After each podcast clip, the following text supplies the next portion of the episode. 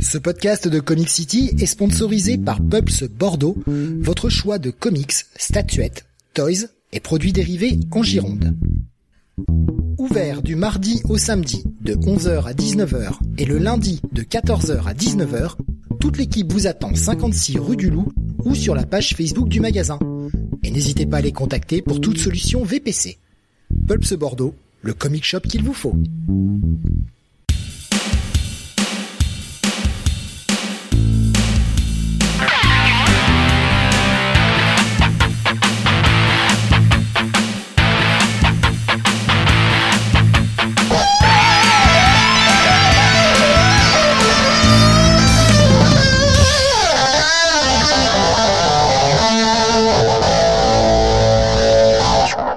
Bonsoir à tous et bienvenue sur le 199e numéro de Comic City. Nous sommes aujourd'hui le vendredi 10 novembre 2023 et avec moi ce soir, le père Fouettard, Sam. Mais non, je suis pas le père Fouettard. Si, si, si, si, si, c'est toi le père Fouettard. Je le sais, je le sais, Sam. Tu vas repérer sur le chat tous les gens qui sont pas gentils. Tu vas aller chez eux, tu vas leur piquer leurs comics. Je le sais. Non, je suis trop fatigué pour ça. Temps normal, oui. Oui, s'il me faisait chier, oui, pourquoi pas. Mais là, non. Vous êtes en sécurité euh, le temps que j'arrive à prendre des congés un jour. Sam, c'est le Père Noël inversé. Il vous apporte des boîtes vides, mais vous lui laissez des petits gâteaux, un petit, un petit verre de lait et des petits cookies, là. Non, non, non, il va se servir dans votre bibliothèque. Oh, pas besoin de ces merdes, là. Je non, je ne pas me servir dans les bibliothèques. Je veux me servir des bibliothèques. Et hop, dans la hotte, la hotte magique. Le programme de ce soir est assez léger, somme toute. Euh, on aura une dizaine de reviews environ, euh, que ce soit du Panini, du Delcourt, du édition Le Paquet et euh, du Urban. Voilà. Alors du Panini entre parenthèses. Hein. Oui, oui, bah on a, on a cherché pour en mettre un. Beaucoup. On a cherché. Je, je, suis même pas allé chercher la cover du truc, je vais aller le faire tout à l'heure, mais c'est-à-dire qu'on l'a mis sur le conducteur, euh, je sais pas, à 21h04. C'est ça. T'as vraiment rien, mais euh, bah j'ai lu un truc, mais ça m'inspire pas des masses en fait. Euh, Alexandre dit je suis malade, j'espère qu'on parle de Zerski ce soir, ça va me réconforter. Non. Non. Il n'est pas au programme. Hein. ah, Sam. Allez, Sam. Sans, sans trop en dévoiler. T'as acheté un œil à ce qui sort en VO non, non, non, non, j'attends la vérité. oh, que c'est dommage. Que c'est dommage. J'aurais bien pris déjà une première pincée de sel pour commencer cette émission. non, mais j'ai, alors j'ai vu passer des avis sur le sujet. Donc, je sais que c'est, on en a déjà parlé, c'est, très, très, très, très con. Donc, on va voir. Ah. Non, bah, on en reparle en bah, janvier ou février, parce que je crois que le prochain Dom euh, VF sort euh, début d'année. Ah, mais tu n'as pas idée, Sam. J'ai hâte, j'ai hâte de t'entendre en parler. Je te promets, j'ai hâte. Je sens déjà que je vais m'énerver en fait, parce que j'ai, voilà, je, je, connais le pitch. J'ai déjà les arguments en tête en fait. C'est-à-dire, euh, j'ai pas besoin de réfléchir très longtemps pour savoir que c'est très très con. Donc euh, oui, oui, ça va être sympathique, oui. Ah, mais je, je pense que, mais tout comme la review d'hier où je pensais que je serais le mec le plus salé. Non, c'était Jonath. Et moi, j'étais presque, presque gentil en comparaison. T'imagines, moi gentil? bah oui, c'était inconsciemment pour faire le contraste en fait. Ah oui, non, j'ai quand même défoncé le truc, mais moi j'ai été sobre. j'ai été sobre. Par contre, Jonathan, il avait du sel. Hein. Oh, oh là là. Ah, ah, ça fait débat. Mais alors, si ça peut te faire marrer, et je, je sais que ça va le faire marrer, c'était le coup de cœur de Benny. Bon, on pourra pas nous, nous reprocher d'avoir tous le même avis, au moins. Hein. on n'a pas compris. Bon, écoute. Oui, c'était l'accident industriel, en fait. Euh. Ouais, c'est difficile. On, en reparlera bientôt, hein, mais euh, alors c'est ce qui vient juste après, hein, le crossover, mais euh, je, je je sais pas ce que tu vas détester le plus, Sam. Le crossover. Je sais déjà que je vais détester le crossover. Alors je vais l'acheter évidemment. Bah oui. Parce que je suis un con. Mais euh, oui, oui, ça va. Là, là, je, je pense que je vais poursuivre par pur complétisme, mais ça s'arrête à peu près là en fait. Mais je, je sais pas ce que tu vas détester le plus, soit le crossover, soit ce qui vient après. Ça s'annonce bien, moi. Mais euh... ah, Schizo qui nous dit vu la bouse du tome 2, je prendrais certainement pas la suite. Hmm. Et euh, c'est vrai qu'on on va on va en dire un mot. Euh, Alexin qui disait euh, quelqu'un qui aime Spawn Batman est-il crédible? En parlant de Bunny Du coup, tu n'as pas tu n'as pas craqué hein, évidemment pour les, Batman Spawn. Si Ah. Si si, ils sont à côté de moi là. Acheté. D'accord, ouais, tu tu les as pas encore lus. Non non, bah je les ai achetés aujourd'hui. Ah ok, bah oui, je comprends, je comprends. Oui, par aujourd'hui, je veux dire, il y a deux heures. Oui oui, bah oui, bien sûr. je, je me doute. Euh, ouais, ok, non, c'était pour euh, savoir si, si t'avais euh, craqué ou pas au final. Bah oui. Je, je suis faible, donc euh, complétiste et con. Un peu. Euh, c'est la combinaison, c'est la combinaison, c'est la combinaison mortelle. Hein. Tu, tu es un peu faible, oui, un peu. Oui. bon, mais je, tu l'avais pas lu en VO le, le, le dernier. Ok.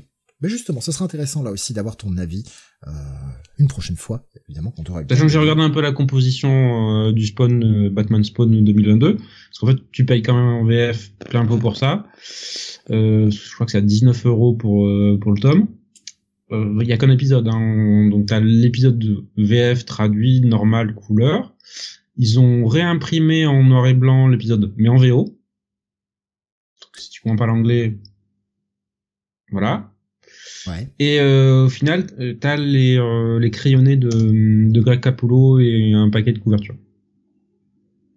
Drôle de choix venant de la part d'Urban quand même. Voilà, je, je l'ai dit dans mon avis, dans mon guide, je comprends pas en fait, personnellement. C'était typiquement en fait le truc à faire en un seul volume. Avec le Batman Spawn de 94, t'avais un bon gros truc qui se justifiait, mais là en deux, je vois pas je ne, en fait, je vois pas à qui ça s'adresse. Alors moi, ça s'adresse aux débiles dans mon genre, qui euh, qui vont y aller par euh, pur complétisme, mais les gens normaux, là, je sais pas. Ben, Schizophile disait, moi, moi aussi, je suis fait le Yankee, donc euh, je prendrais le Spawn Batman 94. APC de la Vegan j'ai craqué aussi, depuis le temps que je voulais les lire. Hmm. Après, au moins, les, autant le Batman Spawn 94 se justifie un peu, parce qu'il y a une, une certaine représentation historique de ce qu'étaient les comics là-bas. Juste, à une Enfin, t'as des équipes créatives qui sont, qui sont énormes dessus. Non, mais, voilà. Alors, euh, le résultat est pas fameux, on le sait, mais au moins. Mais dis-moi si je me plante, mais il y avait bien un Spawn Batman et un Batman Spawn en 94. Oui, oui, et on a les deux, hein. Ok. On a les deux. Hein. C'est pas ma mémoire qui me fait défaut. Donc, au moins, t'as as deux épisodes, etc. Là, pour le nouveau, t'as que un épisode. Certes, de 60 pages, de, de mémoire, quelque chose comme ça. Mm Mais. Euh, 80 euh, peut-être. Hmm, pas sûr qu'il faisait 80 pages. Je sais que ça avait été long et douloureux, mais quand même. ah, j'ai détesté. l'impression que ça fait 80, voire 180. Moi, j'ai, moi, j'avais détesté. Hein. Écoute, bah on il, fait, non, il, fait, il, fait, une, il fait une cinquantaine de pages, le truc. Non, non, il fait juste une cinquantaine de pages. C'est déjà bien assez pour la douleur. Ça fait mal, euh, donc. Euh... Bah, imagine payer trois fois le prix pour ça. Mais oui, non, mais je, je j'ai pas compris ce choix. Euh, encore une fois, et euh, bon, bah, de toute façon, quand les choses vont pas, on le dit. Hein. Euh, on a beau adorer Urban, on a beau adorer euh, leur choix. Bah, adorer, la majorité. Euh, bah, la, majorité vous regardez le programme de ce soir, euh, oui, il y, a beaucoup. Hein. Bah, la majorité du temps, on les félicite, mais c'est vrai que là, sur ça, euh, peut pas. Oui, pas compris. Peut pas. Bon voilà, c'était, je j'ai déjà mis le petit le petit logo WhatsApp comme ça, c'est un peu au débeauté on parle de ce qui vient. Euh, mais il y a un véritable WhatsApp de la part de Sam. Mhm. Ça va être un WhatsApp comics. Donc euh, voilà, tant, qu'on est dans les bouquins large et cher. C'est ça. euh, bah en fait, ça me permet de rebondir sur un Retro City que vous avez fait il y a pas longtemps. Voilà, je, je branche sur le sur l'émission, qui est toujours disponible. voilà sur sur YouTube et sur le, le site Comic City. Qui a été publié sur le site, ouais, effectivement. J'ai pris, malheureusement, à cause des, des, des imprévus familiaux, euh, ces dernières semaines, j'ai pris un peu plus de retard dans les montages que je voulais. On est toujours à moins de 20 émissions de retard, mais euh, mais voilà, j'ai malheureusement pas pu euh, combler le gap parce que j'ai des choses plus importantes à faire que faire du montage. Euh, et donc ce que j'ai commencé à bien rattraper, et je, suis aux deux tiers, même plus un peu, c'est bah, l'Omnibus Thunderbolt de Kurt Busiek et, euh, et Marc Bagley. Et euh, en fait, je m'étais arrêté aux alentours de l'épisode 8 ou 9 il y a un mois ou deux, parce que l'Omnibus est sorti il y a deux mois, je crois, de mémoire. Euh, début août, ouais. Il est sorti tout début août. c'est bah, pour ça qu'on l'a fait en fin août. C'est ça. Euh, je m'étais arrêté là parce que j'étais pas super convaincu par, par le truc. Voilà, le, les, pour ceux qui s'en souviennent, les 8-9 premiers épisodes, c'était la période où les Thunderbolts étaient encore sous couverture, se faisaient passer pour des héros et euh, essayer de, voilà, sous les ordres de Zemo, essayer de euh, essayer d'avoir accès au code, au code et aux bases de données mondiales d'information, truc euh, un peu fumeux. Et euh, je trouvais que ça manquait de tension, alors que le concept s'y prêtait vachement. Donc c'est resté un peu sur mon sur ma table pendant pendant deux trois mois depuis et en fait je me suis remis euh, fin de semaine dernière. Là j'ai commencé à en lire plusieurs épisodes un peu chaque soir. Et euh, putain la suite est vachement mieux en fait. C'est euh, c'est assez dingue parce que je te dis à partir du moment où les Thunderbolts sont révéler au monde, grosso modo, euh, leur véritable nature, où les plans de Zemo commencent vraiment à, à, à chauffer, où ensuite on a la, la traque véritablement des Thunderbolts par tous les héros du monde, où ils essayent de se dire, où ils se rebellent contre Zemo, puis ensuite euh, ils essayent de faire leur trou, de convaincre les gens que ça y est, ça y est, ils essayent, mais il y a des tensions internes, euh, voilà. Je trouve que c'est foutrement mieux en fait c'est euh, chaque épisode est beaucoup plus rythmé, euh, chaque événement entraîne sur le suivant. Hum, voilà. En, termes de défauts, je dirais il y a y avait trop de répétitions, je dirais entre chaque épisode. Euh, notamment euh, Opal qui dans tous les épisodes, oui, je vais dire ça pour pouvoir les manipuler et enfin prendre le contrôle de l'équipe, alors que dans le même temps, personne dans l'équipe peut la saquer et elle a pas l'air de s'en rendre compte tu te dis ok, voilà. Mais au moins, sais, Buzzsack finit par la, la traiter ce point-là, où euh, quand t'as l'épisode où Scarabée la, la confronte en disant mais en fait t'es nul ma grande, il faut quelqu'un d'autre comme leader. Enfin c'est t'es t'es à chier. voilà t'es canon mais t'es à chier. Et ensuite ça nous amène sur l'arrivée de Hawkeye dans l'équipe. Donc j'en suis à peu près là, en fait, les débuts de la reprise par Hawkeye, et j'en suis à l'épisode, je viens de finir le 24, donc je, vais attaquer le gros gros épisode 25 avec euh, la grosse confrontation finale avec les maîtres du mal. Pas très bon cet épisode. Ah, bah, tu me l'annonces. Bah, en fait, en fait, je vais je vais répéter ce que je disais dans Retro City, mais c'est juste que avec cet épisode-là, je ne voulais plus jamais voir les, les Thunderbolts se, se bastonner quoi. parce que c'est toujours les mêmes ressorts dans les dans les bagarres et c'est toujours mais prends-le euh, comme ça. Ah oui mais t'inquiète pas je sais ce que j'ai à faire. Ah en fait je me suis fait avoir. Ah mais en fait le team up on va réussir. Enfin c'est t'as l'impression d'assister depuis le départ à toujours la même baston. Quels que soient les adversaires en face c'est les mêmes euh, les mêmes ressorts la même façon de raconter les bagarres et euh, et arrivé à l'épisode 25 j'en pouvais plus quoi je tiens non c'est bon c'est vrai que les, bastons sur les moments les moins intéressants au fond du truc. Je trouve qu'il y a des bonnes idées dans le dans la désorganisation en fait des Thunderbolts au début. Euh, quand ils euh, voilà quand ils sont quand ils sont traqués et qu'en fait il y a plus aucune coordination au sein de l'équipe parce qu'il y a pas plus vraiment de leader. Donc euh, chacun est un peu dans son coin, fait de la merde et ils s'en sortent euh, par pure chance la plupart du temps. Mm. Et on voit comment la manière dont Okai arrive et pouf, ils ont un vrai leader qui a de l'expérience stratégique et tout d'un coup, ça s'organise mieux à l'interne. Le mec est salvateur pour la série. Ouais. Pour la, série et l'équipe. Ouais. Parce que hum, c'est vrai que il y a des bonnes idées, mais euh, bon, je vous fais un, bref résumé de ce que j'ai dit dans Retro City. Hein, vous irez voir pour euh, plus de, pour un plus long, plus long avis dessus, mais il y a de bonnes idées, mais euh, servies par une exécution parfois, même souvent assez faiblarde je mm. trouve. Et bah ça commence à accuser son âge en fait. Ouais. Ça. Ouais. Ça s'améliore en termes d'écriture, ça s'améliore passé le numéro 25. Mm-hmm. Tu sens qu'il y a un petit peu de modernité dans l'écriture de Busy qui commence à se à se faire. Et l'autre problème, alors euh, qu'elle nous a rassuré par rapport à ça, hein, parce que moi j'avais jamais lu euh, tout entier non plus, et je n'ai jamais lu la suite, mais euh, il y a beaucoup de choses en fait qui vont être laissées en suspens, beaucoup d'intrigues qui ne seront jamais clôturées, Mhm. plein de plots qui sont complètement oubliés, quoi. C'est oui, dès que euh, Dès arrive, en fait, il a ses propres euh, propres sous-intrigues et en fait, euh, comme il tue un paquet de personnages en arrivant, bah il se dit c'est même pas la peine que j'aille traiter ou résoudre ou quoi Pourtant, bah, justement, Kael a été rassurant là-dessus, c'est que bah, Niciza va reprendre tout ce que Busy a laissé en suspens et va quand même donner des clôtures à beaucoup de choses. Oui. Même quand je dis, comme il tue beaucoup de personnages, ouais. je sais pas si Mais euh, il, en a parlé un petit peu dans, dans l'émission, alors sans, sans dévoiler, sans spoiler évidemment, puisqu'il y aura vraisemblablement un tome 2 qui arrivera, donc on va pas vous spoiler trop à l'avance, Mm. mais, mais euh, ça avait l'air assez rassurant quand même. Ah bah de toute façon le début du run de Nicieza, personnellement reste euh, même là, même je te dis j'ai- j'aime beaucoup ce que fait Buzzek dans la seconde partie de la série, mais Nicieza est encore un cran dessus. hein. Les, les 15 premiers épisodes entre parce que Buzzek arrive au 34 et en fait toute euh, toute l'intrigue qu'il met en place jusqu'au 50 mais c'est euh, c'est du très très grand Nicieza.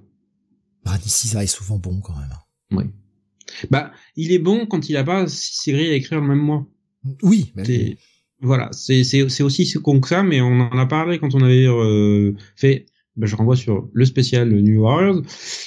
Euh, les deux premières années, moi, je continue à dire, elles sont très bonnes. Et en fait, ça s'effondre progressivement passé ces deux premières années. Parce que euh, bah, quand le mec a, euh, avait 6, 7, 8 euh, autres séries tout en étant éditeur pour Marvel, où tu trouves le temps de te concentrer et d'avoir un minimum de, de finition sur tes scénarios. Enfin, c'est juste pas possible en fait. C'est humainement pas possible. tu as fini le deuxième omnibus de New Warriors? Oui, oui, oui. Tu l'as fini? Ah putain. Parce que euh, Ça fait un ce, serait, ce serait bien. Non mais je savais plus si tu l'avais fini ou si tu l'avais pas encore totalement terminé. Mm. Ce serait bien qu'on fasse ce- ce- cet épisode 2, on va dire, sur euh, C'est ça. sur Bah, les New je pense Warriors, mais je pense que ce sera 2024. Hein. Je pense que c'est même pas la peine puisque les intégrales maintenant ont commencé sur New Warriors. Donc en fait, on reviendra sur New Warriors au moment où les intégrales sortiront. Ouais, si elle continue de sortir. Bah oui, on va voir. Oui, effectivement. je- en fait, si tu veux, je, je suis frileux maintenant euh, sur ce que lance Panini, parce que j'ai peur qu'il n'y ait pas forcément de suivi. Euh, c'est comme, tu vois, par exemple, on en avait parlé, hein, mais les pics Doctor Strange, je l'aurais bien pris, mais je suis pas sûr qu'ils publieront la suite. Mm. Enfin, les autres tomes. Euh, ouais, je- bah, faut que je m'y remette d'ailleurs parce que je crois que c'est pas- tellement bavard ce truc. Ouais. Mais ça m'intéressait quand même parce que c'est un coin que je connais assez mal de l'univers Marvel. Mm. Euh, Alors moi j'aime beaucoup Doctor Strange, je me suis dit, je me suis dit c'est c'est verbeux, mais alors à un point, je, je crois que j'ai lu un épisode en fait. Faut que je lise, alors faut au moins que je lise euh, euh, le truc tourment et le truc comment ça s'appelle par euh, Stern et Mignola qui est à la fin. Oui, oui. Euh... Torments. Ah putain, je, je vais pas le retrouver. Je vais aller le chercher. Voilà, qui est écrit par Stern et Mignola. Voilà, là, euh, qui est en gros en grosso un- une rencontre Strange euh, Doom, qui est super reconnue. Mais euh, pff, je sais pas si j'aurais le courage de me taper le reste de la série. Et ouais, moi, moi ça m'intéresse beaucoup, mais euh, bah, je j'ai pas envie de j'ai pas envie de m'engager sur un truc qui aura peut-être jamais de suite quoi. Bah à voir, hein, parce que par exemple. Iron Merci Man, Tommy. Merci Tommy, c'est ça. Triomphe et tourment. Voilà, Triomphe Tour, merci. Euh, par exemple, Iron Man, bah, on aura la suite de Michelin et euh, Layton, leur, leur run des années 80, donc euh, ouais. Euh, Oui, mais bon, Iron Man, ça reste un ça reste un vendeur, tu vois, ça reste un poids lourd. pas vraiment hein. Ça reste un, un personnage bien connu quoi. Euh, connu, oui, vendeur, euh, pas vraiment. Doctor Strange, c'est quand même quand même le niveau en dessous en termes de d'aura, je veux dire, de personnage. Mais pour te donner une idée, la dernière série euh, Iron Man de Cantwell, alors on a tous détesté, bah elle a pas été rééditée en, en 100%. Hein. Oui, bah c'est peut-être pas. C'est trouvable uniquement en- dans les magazines de Panini. Hein. C'est peut-être pas plus mal. Oui. C'était pas bon. Par contre, la nouvelle là, actuelle là, par Gary Dugan, très bien, très bien. Hmm. Avec. Ouais, euh, je sais pas si euh, je suis très preneur de ce, de ce que j'en vois de l'extérieur, parce que je, je ne l'ai pas lu. C'est très lié aux X-Men quand même. Exactement. Et en fait, c'est un très bon twist, je trouve. Hmm. C'est vachement bien. C'est c'est hyper ancré, certes, avec les X-Men, mais ça a du sens avec ce qui se passe dans l'univers Marvel actuellement, qu'on va pas révéler parce que c'est pas encore arrivé en VF. Mais ça a vachement de sens. Et euh, du coup, c'est euh, et puis c'est une tournure qu'on connaissait pas forcément pour euh, pour Iron Man de le lier avec les X-Men. Et c'est pas si con en fait, ça marche bien. Vraiment, ça marche très bien. Je sais pas, parce que moi je préférais qu'Iron Man soit dans son coin, en fait, dans son univers personnel et pas euh, qu'on Ouais, ait besoin d'injecter du mutant pour arriver à le sauver. En fait, je peux je peux pas révéler, mais euh, c'est totalement logique. Et, euh, et c'est très Ironmanien avec beaucoup de machination sur euh, l'entreprise Stark et compagnie. Hein. Ça n'oublie pas les fondamentaux. Donc euh, c'est pour ça vraiment euh, souvent le- la série, euh, une de- des premières lectures que je fais quand quand je quand ça sort la semaine où ça sort parce que ouais la série est vraiment cool. Bon bah tant mieux. Ouais, franchement, oui, y a rien à voir avec la série de Cantwell. C'est, euh, il y a que les deux premiers épisodes qui sont un peu rudes tant qu'il y a Iron Heart, et après, euh, et après la série d'école. Dès qu'il y a Iron Heart, et puis dans le titre de la série d'école. C'est dingue, hein C'est bizarre. Bref. Euh... Bah, si c'est pas créer le personnage aussi. Euh. Je pense qu'on l'a un peu obligé à la mettre là, et qu'il a pas forcément envie de l'écrire. Ouais, Mais c'est que le personnage est détestable en fait. C'est juste ça, quoi il l'écrit comme détestable. Les, euh, les, les seuls moments où elle parle, c'est pour dire non mais de toute façon, je suis meilleure que toi, Tony, je suis plus intelligente, je suis plus tout quoi. Qu'est-ce que t'as envie de, de, de t'as, enfin t'as pas envie d'être derrière un personnage comme ça quoi. Ça donne pas envie de se ranger derrière. Mm pas son temps dire Tony, t'es une merde. Elle va te faire foutre en fait si tu veux quoi.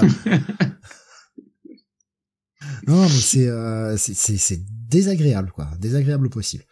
Mais euh, elle est là que les deux premiers épisodes, et à partir de l'épisode 3, on la voit plus, et c'est parfait. Et la série décolle vraiment. Bah bon, bref. Vous verrez quand ça sortira en VF, mais euh, non, non, passez pas à côté de... Enfin, moi je vous conseille de pas passer à côté. La, la série est vraiment très agréable à suivre, très fun, avec plein de rebondissements, et euh, c'est pas une série dans laquelle tu t'emmerdes. Et ça déjà, c'est bien. Oui, pour une fois, oui. C'est bien. Euh, Jeannette, tu te casses, Steve Riri la fille la plus intelligente de l'univers Marvel. De même que Miss Marvel est le cœur de l'univers Marvel. C'est vrai. C'est vrai. C'est vrai. Je m'y retrouve pas, mais euh, c'est vrai. c'est comme ça qu'on nous les vend. Euh, Est-ce que t'as d'autres petits trucs comme ça qui te viennent pour, euh, pour boucler ce, ce, petit WhatsApp? Alors je vais prendre, euh, ça va peut-être te faire réagir. Euh, il y a peut-être des trucs sur lesquels tu vas réagir. Je vais prendre les WhatsApp que j'ai vu passer de nos amis auditeurs sur sur Discord et sur YouTube. Alors sur YouTube, j'ai pas vu de WhatsApp, mais sur Discord, j'en ai vu quelques uns. Que je reprenne un peu les messages. Excusez-moi. Euh, Schizophile qui disait moi je termine le deuxième tome de 2001 Night Stories. C'est incroyable. Deux fois 32 euros parfaitement dépensés. Mm et Alexin qui disait j'ai acheté les deux mais je suis au chapitre de la sœur qui enquête sur la disparition de son frère. Voilà, ça va sûrement te parler. Oui. Boris qui nous disait en WhatsApp Comics, Faceless and the Family numéro 1 de Matt Leniewski. Euh, Les, excusez-moi, j'ai euh, mal lu. Grosse claque. Euh, le Dracula numéro 1 de Tanyon Ford et Martin Simmons, impressionnant graphiquement. Ouais, je l'ai vu passer, j'ai pas eu le temps de le lire toujours, il faut que je, faut que je m'y mette parce que petit revival, même si c'est par Tanyon Ford de, de l'univers Universal Monsters, je suis client, enfin je suis vraiment le client pour ça et, euh, et j'ai toujours pas été le lire. J'ai feuilleté vite fait, c'était très beau, mais euh, je m'y suis pas, je m'y suis pas attelé. Il nous dit également euh, Pill Hill de Nicolas Brutzmann chez Delcourt, sombre et fort. Ça parle de divorce, de maltraitance d'enfants, de toxicomanie. On se marre bien, quoi. Mmh, bonne lecture euh, sous dépression, oui, bien. et il disait également le Ice Cream Man 37, pas le meilleur épisode, mais bien barré. Je suis entièrement d'accord. Ce pauvre Bunny qui s'est dit tiens, je vais essayer, je vais prendre là.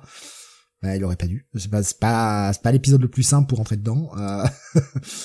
je, voulais faire, disparaître la, fiche de Thunderbolt, j'avais oublié de le faire. Hop, je corrige ça. Et euh, Rare Fairboards numéro 2, qui m'a bien séduit. J'ai pas commencé Rare Fairboards, je sais pas du tout euh, ce que c'est. Alexandre disait, faites-moi une série amalgame avec Riri Kamala et John Kent, écrit par Tom Taylor. Ce serait génial, on aurait tous les sujets de société pour les nuls. Oui, oui, oui. Euh, Olgi qui nous demande, j'ai pas mal de numéros de retard sur l'émission, est-ce que vous avez aimé les Transformers de Daniel Warren Johnson? C'est un grand oui, Olgeek. C'est très sympa, et pour des... Alors, Jonathan, lui, est plus connaisseur de l'univers euh, Transformers et euh, apprécie beaucoup la lecture, et moi qui suis un gros noob qui n'y connaît rien dans l'univers Transformers, mais vraiment, j'y connais vraiment rien, euh, hormis parce que bah, ils sont reconnaissables Bumblebee, Optimus Prime, le reste je connais pas. Franchement, c'est très cool, tu rentres très facilement dedans. Et, euh, il y va en douceur, il te, il t'assomme pas avec 12 000 robots que tu connais pas. Il prend le temps, il pose un cast euh, assez resserré au départ, qui va, on, comprend et c'est dit de façon que ça va s'agrandir très vite, mais euh, il te prend par la main et il te, il te fait pas trop, euh, trop d'un coup et ça c'est cool. Euh, bah voilà, c'est à peu près tout. S'il y a des trucs euh, que, qui te font réagir, peut-être le Pill Hill de Nicolas Brodsman chez Delcourt, tu, ça te parle? Peut-être tu as pris Non. Non, T'as peu de chance que je le prenne. Hein.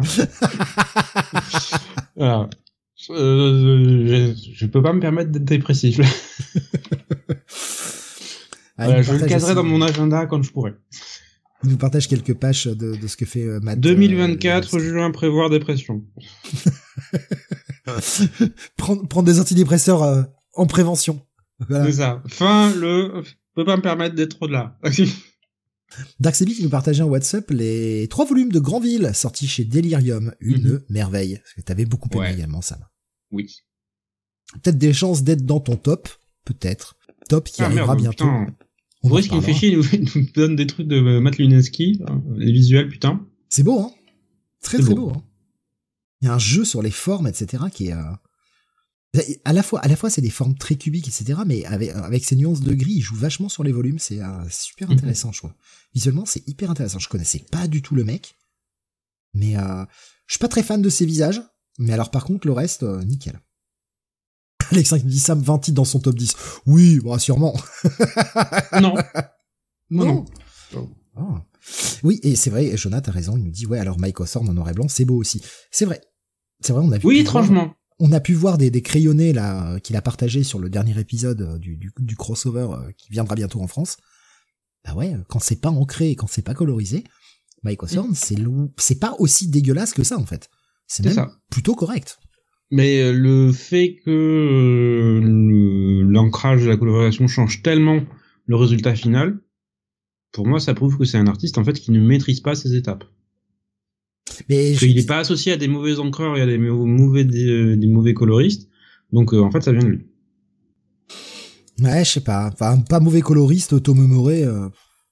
Oh, ça va, il apprécie. Non, oh, je le déteste, déteste. je déteste tous ces choix de couleurs, tous ces côtés, ce côté couleur digitale là. Ah, c'est immonde. Je, je, je crois que c'est le coloriste que je déteste le plus. Il chie sur Batman depuis des années. Virez-le, ce con, putain. Virez-moi ça. Merde. Quelle horreur. Quoique, dans le tome 2, euh, bah, du coup, tu l'as lu, et comme il est déjà sorti oui. en VF, on peut en parler, il a vachement plus dosé ses teintes, et sa colorisation sur le tome 2 était beaucoup plus appréciable. Mm. Mais dès qu'il met... Mais c'était peut-être du fait qu'on changeait d'univers, et donc il pouvait se permettre d'autres choses. Ouais, ben c'était beaucoup plus des tons... Euh, bah, c'était moins fluo, c'était moins néon, Qu'est-ce que c'est, qu'est-ce que c'est mieux, quoi? Qu'est-ce que c'est mieux? Adriano euh... Lucas aussi, hein, attention à surveiller, hein, pas toujours euh, super, euh, Lucas. Il y a des projets, il est génial, et il y a des projets, euh, bah, si je dis pas de conneries, hein, je, je, vais quand même vérifier parce que je voudrais pas, je voudrais pas accabler quelqu'un qui n'est pas responsable de ça, mais la nouvelle série Batman et Robin de Joshua Williamson. Mm -hmm. je crois non, c'est c'est pas lui. C'est pas lui à la colo? Ah, c'est ah, possible, oui. Non, non, non je, parle juste, ouais, je parle juste de la colo. La colo, elle est dégueulasse hein, sur. Euh... Ah non non, c'est Simone Dimeo qui fait euh, colorisation euh, aussi. Ah ok. Il, fait, il fait sa colo. Ouais, il fait sa colo ouais et euh, elle est horrible, horrible. J'ai euh, j'ai accusé ce pauvre Adriano Lucas qui a rien fait. Non, c'est Simone Dimeo. C'est c'est sa, sa colo, elle pue quoi. Elle est horrible, horrible, horrible, horrible. Bref, c'est pas le sujet. Euh, ouais, Olgi qui nous partage des, des crayonnés d'Othorn sur Conan c'est pas mal, c'est vrai que c'est, ça a de la gueule, hein. Mmh. Ça a de la gueule quand même. Euh, ben voilà, bah, même ces femmes, en fait, on sait pas, parce qu'il y a des femmes dans le, dans le décor et ça va, hein. Ouais. J'arrive à l'étape finale et c'est moche. Ben oui, ou c'est peut-être qu'il a plus envie de se déchirer sur Conan parce que ça l'intéresse plus que dessiner euh, ce qu'on lui a demandé de dessiner en crossover Batman, euh, Gotham Batman Noir. Il y a quand même enfin, une véritable progression quand tu vois ce qu'il euh, ce qui ressortait sur Daredevil et quand tu vois ce qu'il fait maintenant sur Batman, il y a quand même une véritable progression. Oui, oui. oui. Mais euh... mais il a pas sa place sur un titre Batman, en fait, sur un titre Batman principal, c'est tout. En fait, j'en suis venu à me poser la question. Alors, ça va peut-être faire redite hein, pour euh, pour les gens du Comics Weekly, mais j'en suis venu à me poser la question si d'une le mec, on doit être super sympa, je pense, pour que Chip continue de bosser avec lui et l'ait appelé. Mm -hmm. euh, je pense que le mec doit être un mec sympa. Mais au-delà de ça, je pense que ça va être un mec qui doit être assez rapide. Et c'est sûrement pour ça qu'on qu fait appel à lui parce qu'il doit arriver à tenir euh... des délais. Parce que Hawthorne, il a quand même euh, assuré la série principale de Batman pendant le crossover, plus le numéro spécial final. Bon, après, il faut dire que le 139 était dessiné, c'est le retour de Jiménez, mais il a quand même assuré pas mal de pages en assez peu de temps au final. Donc peut-être que le mec est assez rapide. D'où son trait parfois un peu hasardeux. je sais ouais, pas. C'est-à-dire que je personnellement, je préférerais attendre et avoir un comics de, de qualité que voilà, que ce soit fait en deux semaines sur un coin de table euh, pour tenir idée. Alexandre me dit, je pense que Zarski sait que ses scénars ne valent pas plus que le dessin de Hawthorne. oh, la violence. Après, je suis pas tellement totalement en désaccord. Aurait-il traduit le fond de ta pensée en fait J'en suis pas si loin, franchement. Euh, mais bon, on reparlera de ça bientôt. Euh, heureusement, euh, ça nous pourrira pas à la fin de l'année. Ce sera pour le début d'année prochaine. C'est une autre année. Euh, chaque année aura sa propre merde. Oui, merci de me laisser m'énerver sur ça. Voilà. hein. Oh, j'ai hâte qu'on la fasse cette émission, Sam. Oh, Oh, j'ai hâte. J'ai hâte parce que pour une fois que je serai pas le seul à gueuler, ça me fait tellement du bien. Ah, ça me fait, ça me fait un plaisir fou quand je vois que les gens gueulent aussi, quoi. Que je suis pas tout seul. Tu vois, je me dis, ah, bon, je suis pas complètement con, pas complètement fou. Bon, complètement con, si, mais je suis pas complètement fou. Voilà. Je peux être fou, mais pas les deux en même temps, quoi. Euh, eh ben, eh ben, eh ben, on va passer au review. Je pense qu'on a fait le tour à peu près hein, de, de, de ce que j'ai vu passer par-ci par-là, des choses qui auraient pu nous faire euh, réagir. Et on va commencer, eh bien, euh, bah, par un projet un peu euh, sorti de nulle part. Et j'avoue que je n'ai pas osé y aller du tout. Mais euh, Sam, euh, Sam, en bon, euh, en bon complétiste qu'il est. T'as cru que j'allais dire pigeon hein? Non, non, complétiste. Euh, bah écoute, il y a marqué Batman dessus, j'y suis allé quand même, euh, donc oui, tu peux dire pigeon. Bah, c'est pas la seule chose qui t'a fait y aller dessus. Non, c'est Marc Silvestri au dessin, enfin, faut soyons clairs. Hein, euh, voilà. Ben Marc ouais, Silvestri mais- qui dessine Batman, euh, oui, j'y vais. J'ai pas, j'ai pas, j'ai pas voulu, euh, j'ai pas voulu y aller. J'ai pas osé. Donc Ah, alors, oui, juste, juste un instant, je vois Nico Chris qui nous dit j'ai des coupures de son. Est-ce que je suis le seul? N'hésitez pas à nous dire hein, s'il y a des problèmes de son. Mhm. Alors, Il y a un petit, un petit micro qui craque de temps en temps chez ça, mais Ah. pas énorme. Ouais, les petits grésillements. Ouais, c'est- je pense que le peut-être hein, le jack qui bouge un petit peu, qui doit faire ce petit. Mhm. Vu ce bruit-là, c'est assez caractéristique d'un jack qui, qui bouge un peu. Là, là, on l'entend plus. Hein, T'inquiète pas. Mais euh, non, il n'y a pas de coupure de son. D'autres personnes n'ont pas de coupure de son. Bon, bah c'est parfait. Si vous avez des problèmes sonores, vous nous le dites, hein, que j'essaye de corriger un peu euh, Mhm. ça, euh, moi, de, de mon côté.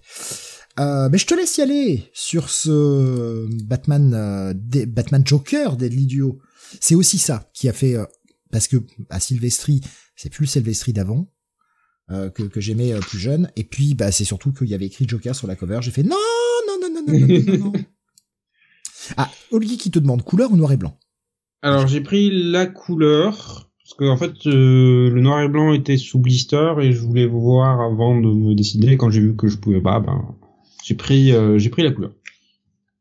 Euh, je me demande si j'ai bien fait parce que j'ai l'impression que la couleur a tendance à noyer un peu le, le trait de, de Sylvestri. Eh, vu, le bon client que tu es euh, ils te ils t'en ont pas ouvert un exemplaire pour te montrer l'intérieur à ta librairie? Non non, je pas. Oh, ils auraient pu faire ça attends vu le bon client que tu es quand même euh, Oui oui, je leur sais, je leur laisse des sommes. euh, Bah, je, pense- je pense qu'ils peuvent, ils peuvent en ouvrir un pour faire un exemplaire de démo, on va dire, au moins Mm. que tu puisses le voir, quoi. Franchement, vu ce que tu leur lâches chaque mois, ils peuvent faire ça. Hein. Alors, euh, juste pour info, savais- savais-tu quand en fait a commencé la production de Batman Joker d'Ilio Oh, pff, 1997. Alors, c'est pas loin. je, je- je suis un bâtard. Euh, non, je dirais, je dirais bien, euh, je dirais bien le début du Rebirth 2017 en fait. Alors en fait, Marc Silvestri a fait la proposition à dessin en 2014. Oh merde. Voilà. putain, et 10 il a ans, bossé la en continu vache. un peu là-dessus derrière. Donc euh, oui, voilà, 8 ans pour arriver à le produire. Ce sont les rythmes de production de Marc Silvestri à ce stade. Euh, sachant que bon qu'il assure un peu tout, c'est-à-dire euh, scénario, dessin, euh, Oh, il était pas obligé. pseudo ancrage euh, parce que je, il, il a indiqué qu'il avait altéré en fait sa technique de dessin sur euh, sur ce style-là parce que voilà il continue à évoluer à tester des choses donc oui il y a des il y a des choses intéressantes niveau scénario c'est là où en fait j'avais le, le plus de crainte parce que ben en fait euh, Oui. cette année j'ai lu sur Cyberforce oh, on a- aurait a- pu en parler, ça. On aurait pu en parler de ça. voilà il y a disons qu'il y a une marque euh, indélébile faite dans mon esprit de mais qu'est-ce que c'est que cette merde? Oh la vache, la violence. Non, c'est pas bon, hein, Cyberforce. Alors c'est très, je, je sais même pas si je lis en fait maintenant, parce que c'est c'est tellement noyé Cyberforce dans le dans le poum poum pam pam euh, dans tous les sens que c'est, enfin, il, il perd en, en lisibilité dans dans son storytelling qui, est- enfin c'est, ouais. Moi, il y avait des moments dans Cyberforce, je me disais, mais en, grosso modo, qu'est-ce que je suis en train de lire en fait? Qu'est-ce qui se passe? De l'action, des, des belles courbes, euh, autant masculines que féminines, des beaux ça. muscles et des gros Ah mais il faut être égalitaire. Quand tu, quand tu fais du sexy, hommes et femmes. Bah bien sûr, Voilà. évidemment. Faut priver Ouais. personne. Striker, en plus Striker, si c'est pas l'élément, déjà quatre bras, donc trois d'un côté, rappelez-vous, et donc du coup quatre fois les muscles au lieu de deux fois. C'est pas beau ça. Alors par contre, comment il fait pour se, Pour ce, bah quatre bras, euh, quatre mains. euh, il en a peut-être une très très grande et il a peut-être besoin de tout ça. Ah ouais. ça, ça a été modifié quand euh, avec le reste, c'est ça? Mais c'est que d'un côté, il peut, il peut lire un magazine, euh, il peut, enfin, tu vois, multitâche quoi. Il y a peut-être un bras qui est en train de faire la vaisselle en même temps, on ne sait pas. Bon, revenons-en. Pour dire un peu comment on dérive. Euh, pitch de départ relativement simple. Euh, un jour, en fait, quelqu'un euh, enlève Harley Quinn et pour euh, retrouver le responsable, en fait, le Joker va aller requérir l'aide de Batman. Et comme celui-ci, ce dernier sait que bah, Batman va pas l'aider pour le, on va dire, l'amour de Harley Quinn, euh, il a la bonne idée. de, bah, vous savez quoi? Bah, En fait, j'ai enlevé le commissaire Gordon. Et euh, en fait, chaque heure, on va lui retirer une partie du corps. Voilà, un doigt, un œil, toute autre partie, euh, orifice ou euh, extrémité. Et euh, si tu m'aides pas, en fait, euh, dans 24 heures, euh, il sera mort. Voilà. C'est assez simple. Donc, mêlé à tout ça, en fait, on a une série de meurtres au travers de, de Gotham, de notables, d'anciens flics, et un Batman qui ah, attention, faut, faut s'accrocher, hein, parce que je sais que c'est c'est c'est un peu nouveau et euh, un peu déstabilisant pour les lecteurs habituels de Batman. En fait, un Batman qui enquête. bah, ça dépend des runs, hein, mais il y a des runs où, euh, oui, c'est déstabilisant, oui, de le voir enquêter. Ça, ouais. Et euh, en fait, là aussi encore plus déstabilisant. On a on a un Batman en fait euh, qui réfléchit et qui est efficace. Là, là, ça commence à devenir vraiment déstabilisant. Va, me dis pas qu'il parle aux gens, sinon là, je vais faire une attaque. Si, ouais ouais, il parle aux gens, il parle, il parle à Bullock en fait. Ah, ouais. Bon, est-ce que Bollock est quelqu'un, ça après c'est ça. Mais, Le bâtard. Je- mais on le voit échanger avec des gens en fait. Putain. Mon dieu. C'est alors je, je voilà donc mon esprit à ce moment-là c'est commencé à, à commencer à se dire Tu vois que c'est un Elseworld, est-ce que Marc. Silvestri sait écrire à Batman en fait? Non, non, le c'est un Batman que moi en tant qu'acteur pas. j'ai envie de lire Cherche pas, c'est un Elseworld. c'est ça ah ben c'est à dire que euh, quand il en avait commencé à en discuter avec euh, Jimmy Lee du truc et euh, Jimmy lui a dit mais euh, te prends pas le chou fais un truc euh, grosso modo hors continuité mais qui reprend le statu quo un peu historique de la maison et du personnage et te fais pas chier avec euh, les événements en cours dans la série parce que sinon euh, comme ça change en permanence ça évolue relativement vite ça, Oui. ça sera périmé au bout d'un an Oui, je pense aussi que Jim Lee, euh, il a peut-être, il a peut-être des défauts, mais je pense qu'il est pas encore trop cramé, le, le père Jim Lee, et qui sait que bon, ouais, c'est peut-être pas euh, ce qu'il y a de mieux à faire que se baser sur les runs actuels depuis 10 ans, quoi. oh si il y a eu des bonnes choses sur les runs, sur les runs depuis 10 ans Ah, ah, je, ah, je te perds, Sam. Ah, ah, t'as une déco, t'as une déco, Sam. mais non mais non c'est toi qui as une déco ton cerveau n'arrive plus à suivre c'est l'âge c'est l'âge oh, l'enfoiré. surtout que je suis plus âgé que toi en plus Mais toi, comme t'aimes pas Batman, tu vieillis deux fois plus vite que moi, salaud. Allez hop, se dégage. J'ai compris où tu Ouais. venais, Sam. J'ai compris où tu en venais. Et euh, donc les deux personnages vont mener l'enquête sur euh, le responsable réel en fait à la fois de l'enlèvement de Harley Quinn et des différents meurtres parce que Batman comprend assez vite que les enquêtes sont liées. Et on a un truc assez bizarre où en fait la première partie du récit euh, ressemble un peu à du, euh, je vais pas dire du saut, euh, c'est-à-dire euh, prise d'otage et euh, confrontation à des choix cornéliens, c'est-à-dire euh, euh, en gros, on a un moment Batman qui doit choisir entre bon, euh, tu dois répondre à une série de questions et à la fin définir quel parent de, te- de, de, de cet enfant je vais tuer. Voilà. Et si tu réponds pas, en fait, je tue les deux, Ouais. sachant que les deux parents en fait sont horribles. C'est voilà, ils euh, euh, source d'abus, euh, violence, euh, alcool, drogue, euh, voilà. bref, comment dire. Ouais. Le combo gagnant, on appelle ça Gotham. C'est ça. Ou euh, prise d'otage dans un train. euh, si le train ne fait pas tel poids à l'arrivée, ben on fait péter toute la gare. Ok. Ça. Voilà donc petit défi amusant. Euh, donc c'est pour ça que je, je trouvais. Alors c'est amusant une fois, mais comme ça se répète deux trois fois, au bout d'un moment tu te dis, ok, mais est-ce que c'est pas là juste pour euh, occuper l'intrigue et euh, avant d'arriver au, au, climax final euh, Je dois dire que le vilain en question, très sincèrement, tu le vois venir de à peu, peu près l'épisode 2. Voilà, il est arrivé à l'épisode 6, mais l'épisode 2, t'as compris. C'est c'est un peu dommage. C'est en 7 de mémoire cette mini. C'est ça, c'est en 7. Ouais. Euh, le l'antagoniste en lui-même est comme je dis prévisible mais euh, assez intéressant ouais. euh, Sylvestri essaie de lui trouver une place en particulière en fait dans le galerie de vilains de, Batman. Un truc un peu non occupé jusque là et euh, ça fait le taf. Oui. De, de ce point de vue là ça fait le taf. Je pense que tu aurais pu couper deux, deux épisodes à l'ensemble pour avoir un truc un peu plus euh, compact avec une, une enquête plus euh, plus resserrée. Mais euh, pour moi en fait j'ai retrouvé du Batman classique euh, qui fonctionne qui s'est bossé qui est face à des antagonistes voilà qui euh, sont relativement efficaces en eux-mêmes. Donc pas mal d'antagonistes à super pouvoir donc avec un Batman assez vite dépassé mais qui doit donc s'adapter très vite savoir euh, savoir utiliser ses moyens techniques et euh, voilà se, se, débrouiller quoi. Donc pour moi c'est à réserver à un public qui euh, a envie de lire du Batman du Batman efficace classique euh, un peu intemporel qui se rattache pas à un statu quo particulier qui demande pas en fait des connaissances préalables euh, poussées voilà bah, Batman c'est le type qui dépense les méchants. Voilà. Si vous avez si vous avez à peu près compris ça vous pouvez rentrer dans le bouquin.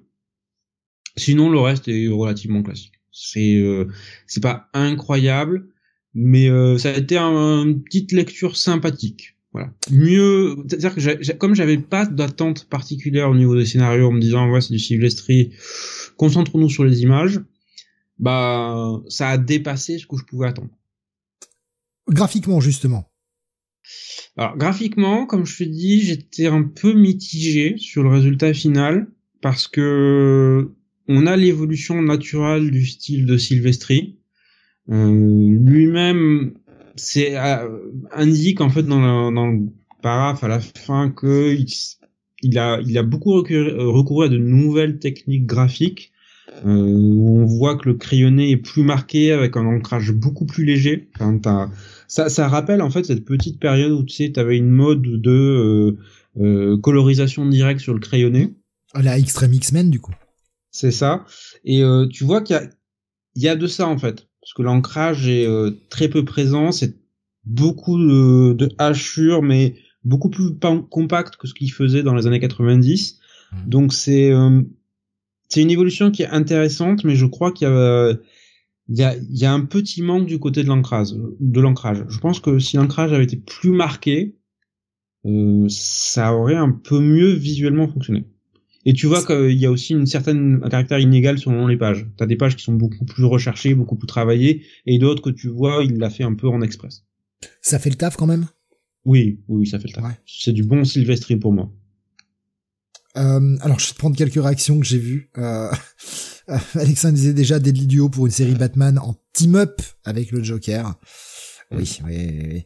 Euh, schizophile euh, tout à l'heure nous disait j'ai pas osé le prendre, voilà. Euh, Jonathan nous disait alors ce délit duo, j'ai lâché au bout de deux ou trois numéros, histoire à la con, avec le Joker, encore. Mm. Et euh, il disait perso j'attendais de merde, j'étais bien reçu. Schizophile qui posait la question, alors bien sûr, hein, qui n'a pas, pas forcément de réponse, ou alors évidemment vous le mettez en spoiler. Euh, c'est qui le nouveau méchant? Le cousin du beau-frère de la boulangère à qui Bruce avait critiqué son pain? C'est vrai que les derniers méchants Batman, c'est un peu ça. Donc, ok, non, non. On est quand même sur un vilain un peu plus tradit euh, de la oui, gamme Batman. Ok. C'est bien, bon, c'est déjà ça. Mais comme je te dis, comme il plante en fait des éléments d'intrigue sur son origine dès l'épisode 2, en fait tu comprends très vite qui c'est. Même s'il essaie de te donner une fausse piste, en fait tu vois au travers euh, très facilement. Le simple fait que moi je l'ai vu venir, en général, c'est euh, ça veut dire que c'était tout le monde doit le voir. Peut-être qu'avec les années, euh, tu deviens un meilleur détective, ça m'a force de lire du Batman. Euh, Peut-être qu'il t'a transféré ses skills, hein, on sait jamais. Ses compétences. Non, non, ses compétences. Ouais, pardon. pardon. C'est vrai qu'on est dans l'émission VF. J'ai dérapé, j'ai glissé, chef. Ça va, je, fais- je fais une référence au patrimoine, ça va, tu m'excuses. Oui. Donc, Voilà, donc tu vas être plutôt sur un petit à lecture lire. pour moi, Ouais. c'est un petit à lire. Mhm. À conseiller au- avant tout aux fans de, de Batman et de Sylvestri. C'est pas le truc indispensable. Tu te rappelles du, du prix, euh, éventuellement? Alors c'était 21 euros pour la version colo- colorisée. Et euh, je crois que la version noir et blanc était à 29. 21... Oh putain. C'est parce que la version noir et blanc est plus grande. On utilise moins d'encre parce que c'est en noir et blanc, on vous le vend plus cher. oui, ok, c'est plus grand, d'accord. Mais Ça va, franchement, 20, bon, ça reste, ça reste un prix, mais 21 euros cet épisode.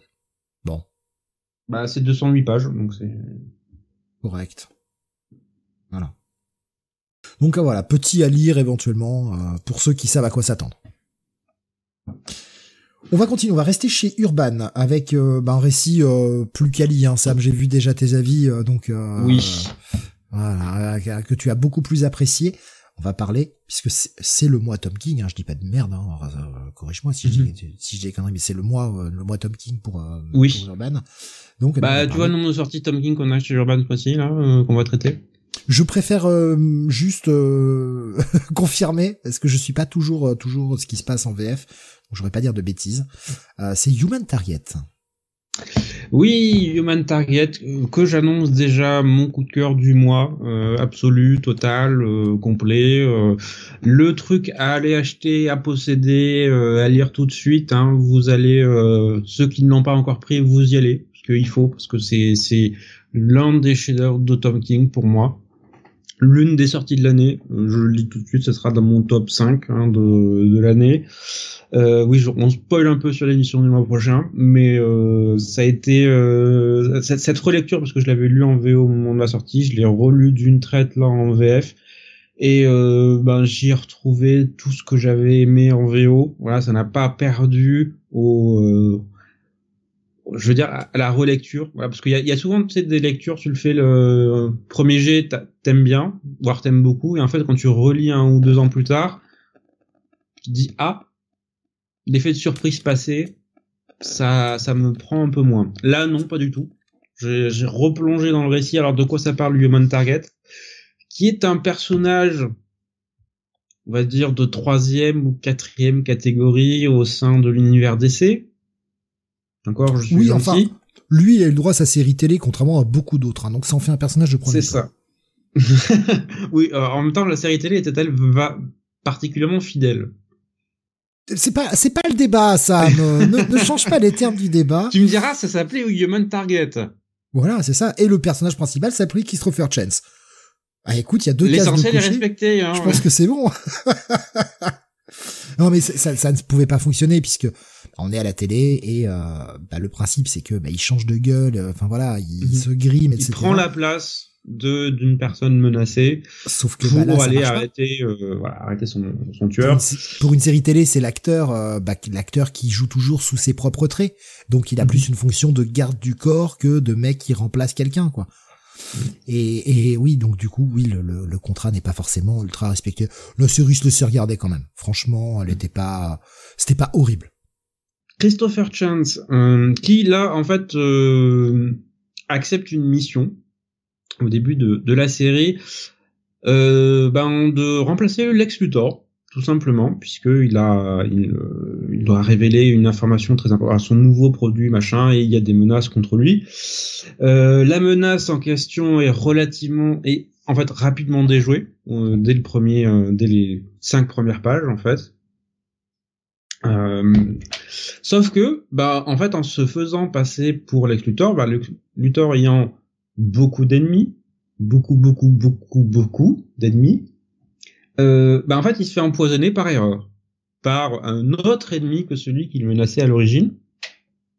Euh, grâce à, en fait, euh, grâce à la Justice Society, il peut prolonger son existence de 12 jours au total, d'où les 12 épisodes de la maxi-série, chaque épisode retraçant l'une des dernières journées de Christopher Chance, et à quoi, en fait, Chance va consacrer les quelques jours qui lui restent à vivre, non pas aller essayer de chercher un remède parce qu'on lui a très clairement fait comprendre que c'était même pas la peine, en fait.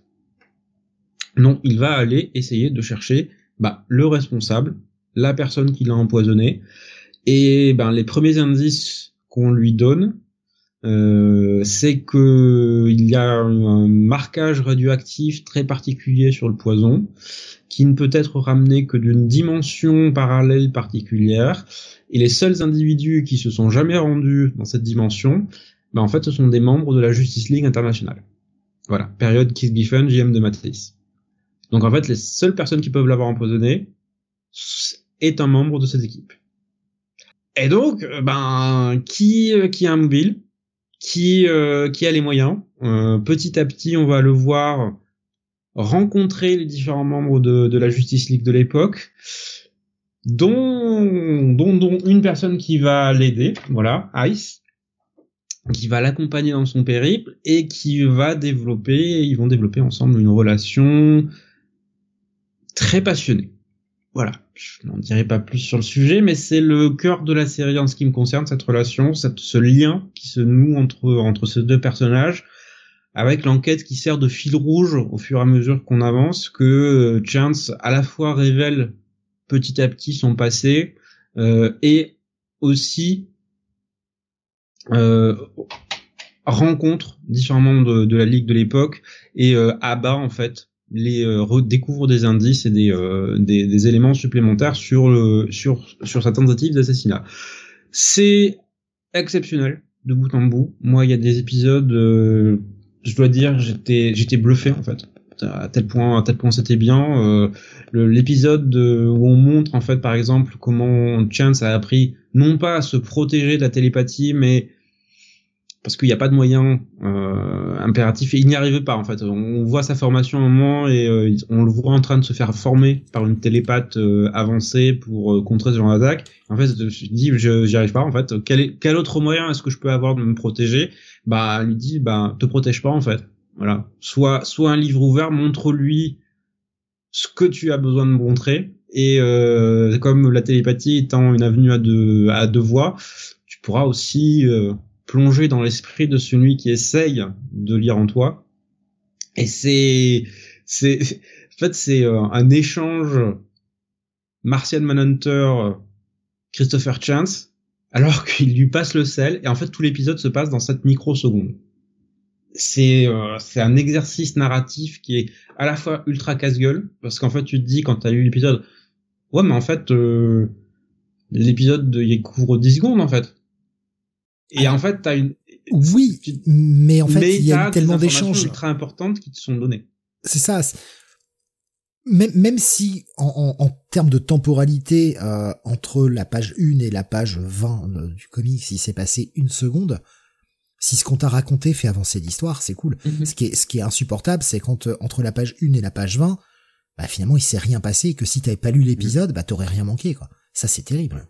Alors que là l'épisode te donne énormément de clés, à la fois sur le passé de Chance, à la fois sur le complot, à la fois sur beaucoup de choses. Et euh, putain, qu'est-ce que c'est foutrement bien écrit. Donc ça, c'est niveau ça, scénario. Un trick, ça, c'était un trick de la part de, de Tom Ouais. King, en fait. Tout simplement, euh, ah merde, je lui laissais que 12 heures à vivre. Ah, fait chier. Ou 12 jours, je ne sais plus. Deux jours. 12 jours. Ah merde, je, je, je vais pas avoir assez de temps pour raconter mon histoire. Vite, un épisode où il ne se passe qu'une seconde. je suis un salaud. Surtout qu'en plus, il perd, euh, il perd connement des jours, en fait. C'est-à-dire qu'il se fait défoncer à plusieurs reprises et du coup, il perd connaissance et euh, putain, merde, la journée est déjà finie, en fait. voilà. T'as perdu une journée parce qu'un connard, euh, dans le cadre d'un malentendu, t'as défoncé. Voilà. T'as as perdu connaissance les plus, le plus gros du temps. Oui, mais si t'es pas, euh, si t'es pas conscient, est-ce que le, le, le, le poison agit quand même? Ah, si. Voilà. Donc ça, c'est niveau scénario et dessin. Voilà, Greg Smallwood euh, qui assure dessin, ancrage, colorisation. C'est son meilleur travail.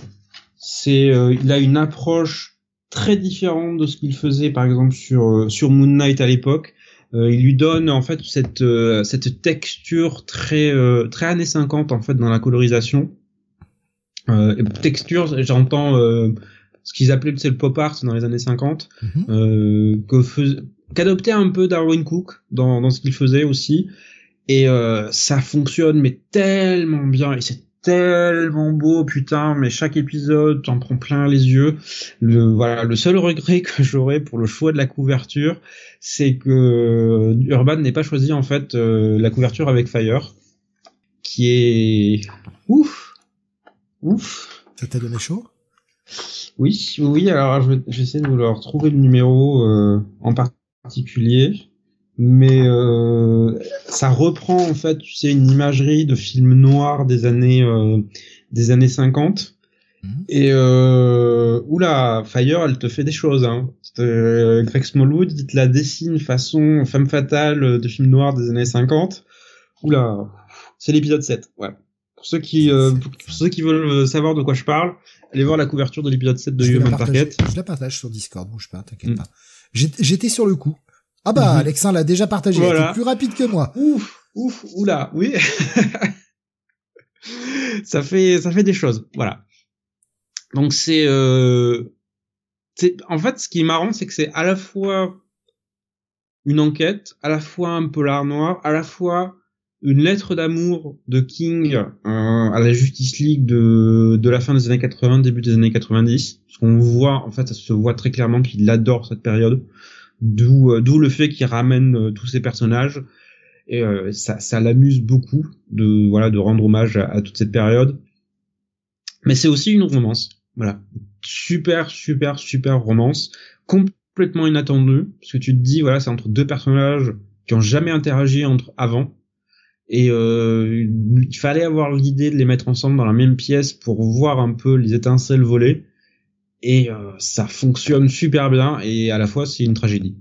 Voilà, parce que à la fin moi j'ai versé ma petite larme mouchette. Euh, c'est voilà, t'es t'es bouleversé à la fin. Donc euh, vraiment vraiment encore une fois un coup de cœur total, coup de cœur absolu. Euh, ça fera partie de mes trucs, je pense que je relirai avec plaisir euh, plusieurs fois à l'avenir. Mais là Tom King c'était c'était super bien vu. Voilà super bien écrit, extrêmement bien dessiné par un Greg Smallwood au sommet de sa forme. Donc euh, allez-y, Human Target, c'est l'un des bouquins de cette année. Je vais te prendre les réactions que j'ai vues hein, sur le chat. Il y a eu pas mal de réactions sur ce titre. Euh, Boris nous disait très très très beau ce Human Target, très bon récit, malgré une ou deux longueurs sur certains épisodes. Euh, je dirais sur la deuxième partie essentiellement. Les, pour moi les six premiers épisodes sont parfaits. Et euh, aux États-Unis, il y a une coupure en fait entre l'épisode 6 et l'épisode 7, puisqu'ils ont fait une pause de quelques mois pour, en fait, éviter que Greg Smallwood ne meure, je pense, parce qu'il bossait tellement dessus que voilà, ça, ça l'a bouffé. Et je crois que d'ailleurs qu'il a eu un enfant en fait entre les, entre les deux, donc euh, les heures de sommeil n'ont pas dû être nombreuses, voilà, dans cette période. Et ça, je pense que ça, je sais pas si ça a pas un peu coupé euh, l'élan de Tom King là-dessus, parce que t'as effectivement quelques épisodes dans la deuxième partie où ça ça, ça fait traîner un peu. Euh, Digos nous disait c'est bien qu'Urban ait publié le numéro Tales from, the, from Human Target qui n'est pas dans les hardcovers Oui, oui, ça c'est bien, même si je ne trouve pas l'épisode exceptionnel. Voilà, comparé au reste de la de la maxi. Euh, ouais, mais ils ont ils ont rajouté l'épisode en plus, euh, histoire de parfaire une deuxième édition. C'est vraiment cool de leur part. On leur a cassé un peu de sucre sur le dos tout à l'heure avec euh, avec la sortie du Spawn Batman, mais quand ils font des choses bien, on le dit aussi. C'est normal. C'est euh, faut être juste quoi. Euh, Boris me disait c'est bien la c'est bien la superbe romance qui est le cœur de Human Target. C'est me disait mhm. également. Euh, J'ai vu ce que Sophie qui disait je l'ai je l'ai dans ma palle mais je l'ai pas encore commencé. Et euh, Spider-Man posait la question, euh, mais du coup quelqu'un a lu les deux tomes par Peter Milligan de chez Urban. Non parce que ça non, mais... que je les ai dans ma palle, mais j'ai toujours eu la flemme de les lire. Ça me ça m'a donné envie d'y aller parce que ça m'a créé un gros manque. Putain mais j'aimerais bien lire du j'ai plus Human Target en fait. Mais là, en fait, ça serait complètement différent. Parce que... Ah, ça va être une autre approche, hein. C'est ça. Bah, déjà, c'est Peter Milligan, et je sais que personnellement, j'ai toujours eu beaucoup de mal avec lui. donc, euh, ah, voilà. Ça 20 ans maintenant, hein, ça date de 2003, donc... Euh... Il y a ça aussi. Mm, et en fait, Peter Milligan respecte en fait véritablement le concept de ce qu'est Human Target en fait. Ravier Pulido sur une bonne partie du truc, alors un Ravier Pulido. Ça, ça peut euh, donner envie. Ouais, enfin, un Ravier Pulido d'il y a 20 ans. Attention. Mm. Hein, donc euh, pas non plus aussi abouti que maintenant. Il y a un peu de Cliff Chiang. Euh, oh, oui, ça il y a, il y a quoi aussi euh, Un épisode de Cameron Stewart. Voilà. Et euh, la, la, première mini, je sais pas si elle est dedans, mais euh, la première mini, elle est par contre par euh, Edwin euh, Bukovic, que je ne connais pas du tout. Là, on va dire, c'est du Vertigo tradi, quoi, en termes mm. de style. Oui, il y a du Cliff Chang, il doit faire 4-5 épisodes, quelque chose comme ça.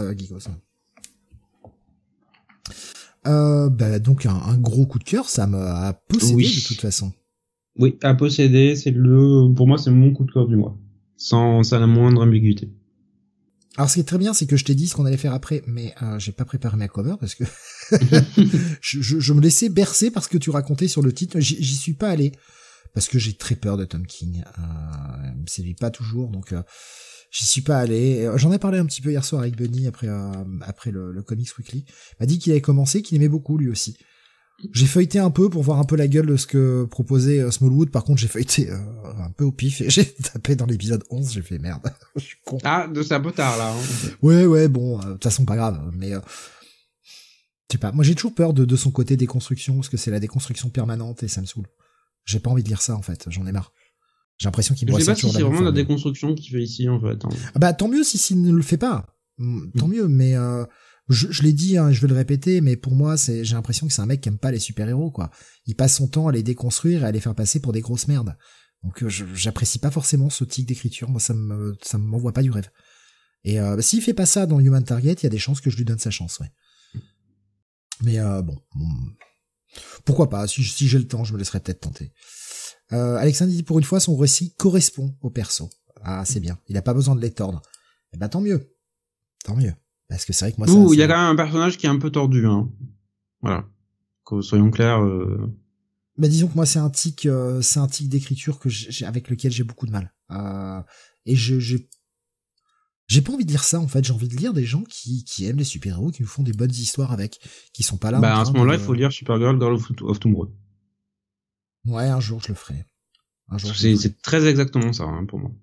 C'est vraiment une, une, mini, mais qui a la gloire de Supergirl et qui est tellement bien. Un jour, je la tenterai, ouais. Et puis Bill, elle vit au dessin en plus, ouf. Contre, ça, je suis pas fan, par contre. Je suis pas, je suis pas super friand du style, tu vois. Ah, mais sur Supergirl, ça fonctionne du tonnerre. Ouais. Bon, pareil, un jour, j'aurai le temps, pourquoi pas, pourquoi pas tenter, de toute façon. De toute façon, il y a qu'en les disant que je saurais si ça me plaît ou pas. Hein. Voilà, tout simplement. Euh, mais oui, voilà, tant qu'on n'est pas sur euh, sur détruire des persos dans le but de, de montrer que les super-héros c'est nul et c'est des cons. Mm. je vois Alexin qui dit Supergirl, son défaut c'est que c'est une mini, c'est vrai. Et que maintenant toutes les séries en fait, Supergirl vont pas lire en comparaison de ça. Ça sera, pour moi, ça va devenir le récit en fait référence sur Supergirl. Tu veux lire de Supergirl, on va lire ça. Ah bah je, moi je vous invite à lire le one shot là qui est sorti il y a, deux semaines ou la semaine dernière. oh allez-y, si vous voulez perdre foi en l'humanité, allez-y. non bah, mais si vous voulez la regagner, allez lire Supergirl of, uh, Girl of Tomorrow. Ah bah je, je, vais te résumer ma review. Hein. C'est un comic qui ne raconte rien, strictement rien. Entre la page 1 et la page 40, euh, parce qu'en plus ça a le mauvais goût d'être un double épisode, il s'est rien passé. Donc euh, quelle horreur. Quelle horreur. je, déteste ce genre d'épisode. C'est un one-shot, heureusement. On va changer de maison d'édition. On va passer du côté des éditions Le Paquet, euh, qui nous sortent, eh bien, euh, un produit que Sam ne pouvait qu'aller acheter. Mhm. Forcément, quand on voit les noms associés dessus, enfin surtout le scénariste associé dessus, on va parler de The Lion and the Eagle. Oui, ben le paquet qui continue en fait à aller puiser dans la bibliographie de euh, puisqu'ils avaient publié déjà plusieurs mini-séries euh, de, de l'auteur, c'est euh, bah, cette année d'ailleurs. Ils ont publié euh, String et il y en avait une autre en début d'année ou fin d'année dernière. Donc euh, comme c'est un éditeur en fait qui se qui publie pas mal de comics de guerre de manière générale, bah avec Garcenis ils, ont un peu touché le jackpot hein, parce que il en a quand même produit un sacré paquet. Et là, en fait, avec The Lion and the, Eagle, alors je cite aussi P.G. Holden, qui est un collaborateur de longue date de Garcinis maintenant.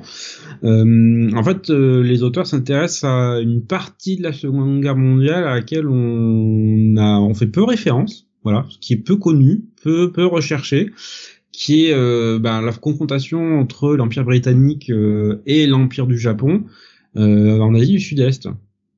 Et notamment toute euh, toute la toute la partie du conflit en Birmanie en fait. Donc c'est assez peu, comme je disais, assez peu tout, peu représenté. Je crois que c'est la première fois que vraiment je lis quelque chose dessus parce que ailleurs dans même série télé, film, c'est pas du tout abordé alors que ça a été d'une extrême violence parce que les, les, Japonais, ça a été un peu le rouleau compresseur pendant toute une partie de la guerre. Ils ont expulsé quasiment tous les, euh, enfin les Britanniques sur euh, une bonne partie de l'empire euh, de, de l'Asie du Sud-Est qu'ils avaient là-bas. Euh, alors déjà, bon, toute Indochine y est passée, et quand ils ont attaqué, enfin, ils évoquent même dans la mini un moment que, enfin, le, Japon avait en ligne de mire carrément d'envahir les, les, les, Indes en fait. Donc c'est, c'est pas passé loin. C'est pour dire que c'est, enfin, tu vois la distance Inde-Japon quand même. Tu, tu, vois le, je, sais pas comment ils allaient tirer les lignes d'approvisionnement jusque là, hein, parce que. Bah, c'est la folie des grandeurs. T'es sur plusieurs succès, tu tu t'emballes quoi. C'est ça. Tu dis ouais, j'ai une guerre contre les États-Unis, je vais pousser en même temps l'Inde euh, à, l'ouest pour, pour, pour envahir l'Inde. Oh, ils parlent anglais, c'est le même pays. Hein. C'est ça. Donc, euh, dans ce dans ce récit, en fait, on va suivre donc une, une, unité britannique qui, après s'être fait gentiment rouler dessus dans les premiers épisodes par l'armée japonaise, et quand je dis rouler dessus, c'est vraiment, mais alors euh, ratiboisé au dernier degré, euh, va lancer une contre-opération en fait de quasi guérilla derrière pour déstabiliser les lignes les lignes japonaises et empêcher euh, l'avancée euh, l'avancée de, de l'armée impériale. Et on va s'intéresser en fait euh, avant tout d'une part euh, à, à, un commandant d'unité, à son second qui est un qui est un Indien, enfin qui est un, un Indien, un, un, habitant des Indes, voilà, pas, pas un natif américain, vraiment indien. Et ça, en, en sous-texte, en fait, tu as évidemment tout le on va dire tout l'historique, voilà, entre les Britanniques et les Indiens qui sont traités là-dedans, parce que euh, on est on est sur la fin de la période de l'Empire britannique en Inde, et tu sens que ça tire sur la fin véritablement. Euh, et en fait euh, de ce commandant d'unité, mais aussi d'un médecin en fait britannique, et la manière en fait dont leur amitié va se désintégrer au fur et à mesure de, de cette opération, parce que du fait en fait de leur problème parce que ils ont en fait ils ont lancé toute une opération de grande ampleur je te dis de déstabilisation des lignes euh, quasi guérilla euh, prise de position et autres.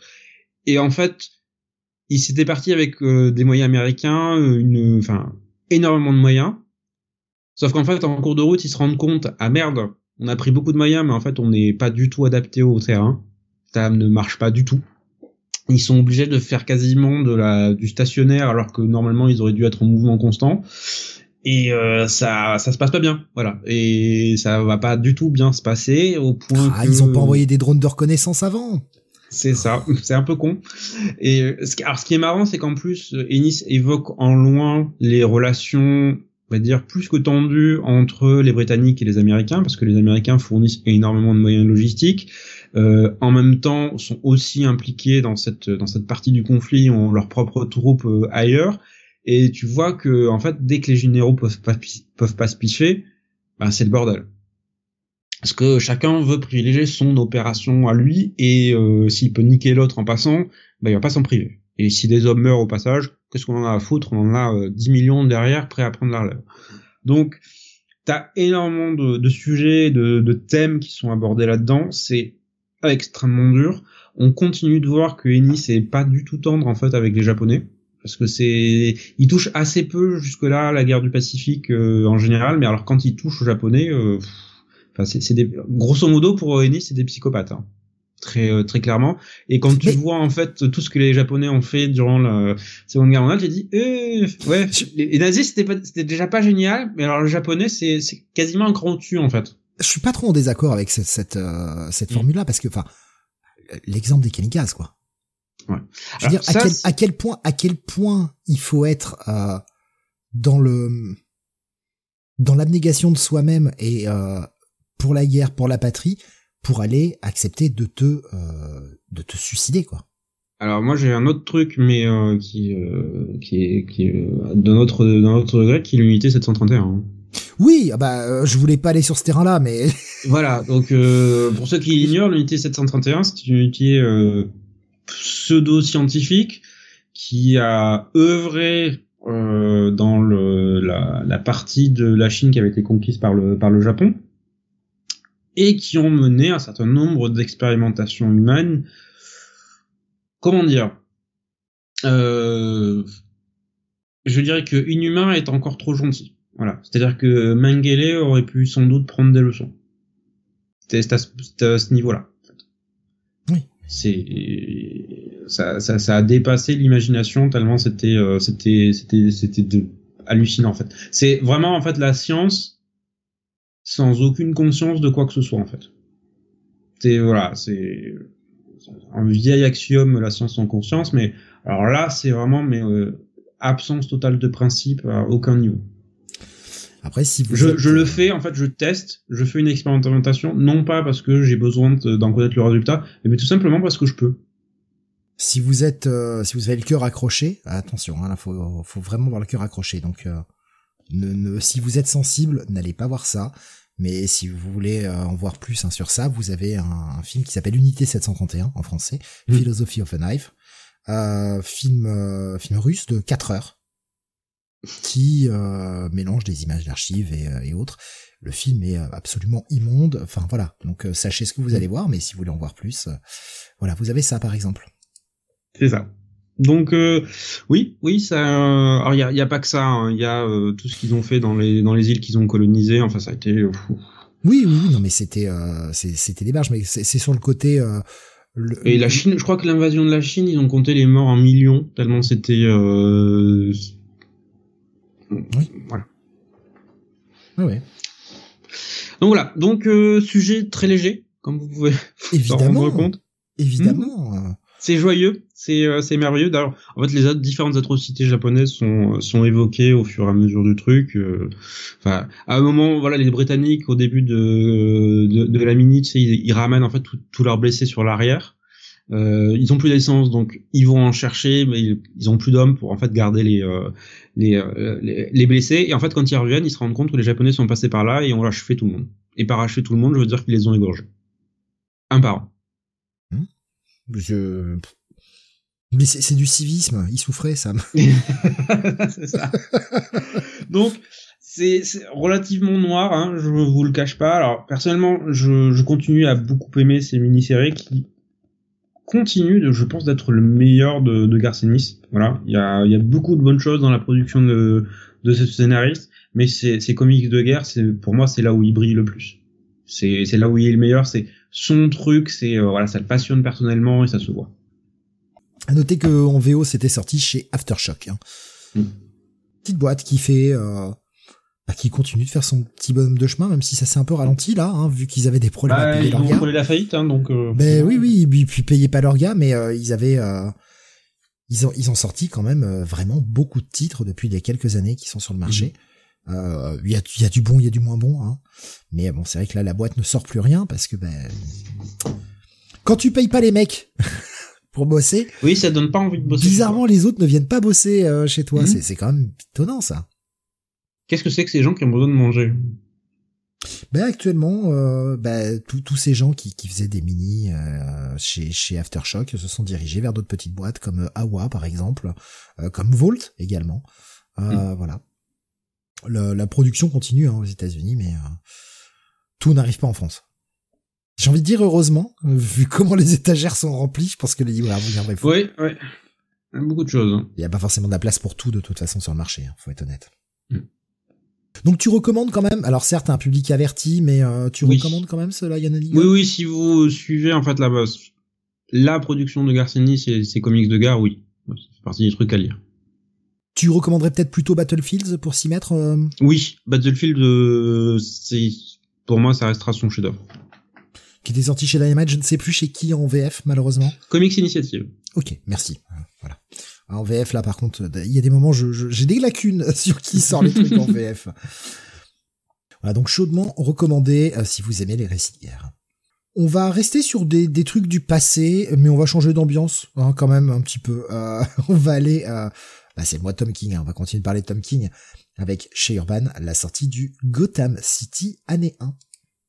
Oui, on reste dans l'univers de Batman, mais alors de loin, hein, euh, je le dis tout de suite. C'est juste que l'univers noir de Batman se prête bien justement à ce type de polar euh, sombre et euh, bah, noir en fait, tout simplement, euh, parce que c'est vraiment le la veine que Tom King va aller creuser dans cette dans cette mini-série, qui se passe comme tu le disais dans le passé, dans une autre Gotham, voilà, une Gotham pré-Batman, une Gotham pré-corruption, une Gotham pré en fait euh, pré tout en fait, quand euh, le crime organisé ne régnait pas sur tout et euh, que, la, que le Gotham en fait n'était pas connu comme l'une des villes les plus corrompues de, des États-Unis. En fait, il y a même un moment où en fait le, le commissaire t'explique il y a eu je sais pas 200 morts à Metropolis dû à des, des homicides, il y en a eu deux à Gotham et tous ont été expliqués, on a arrêté les coupables.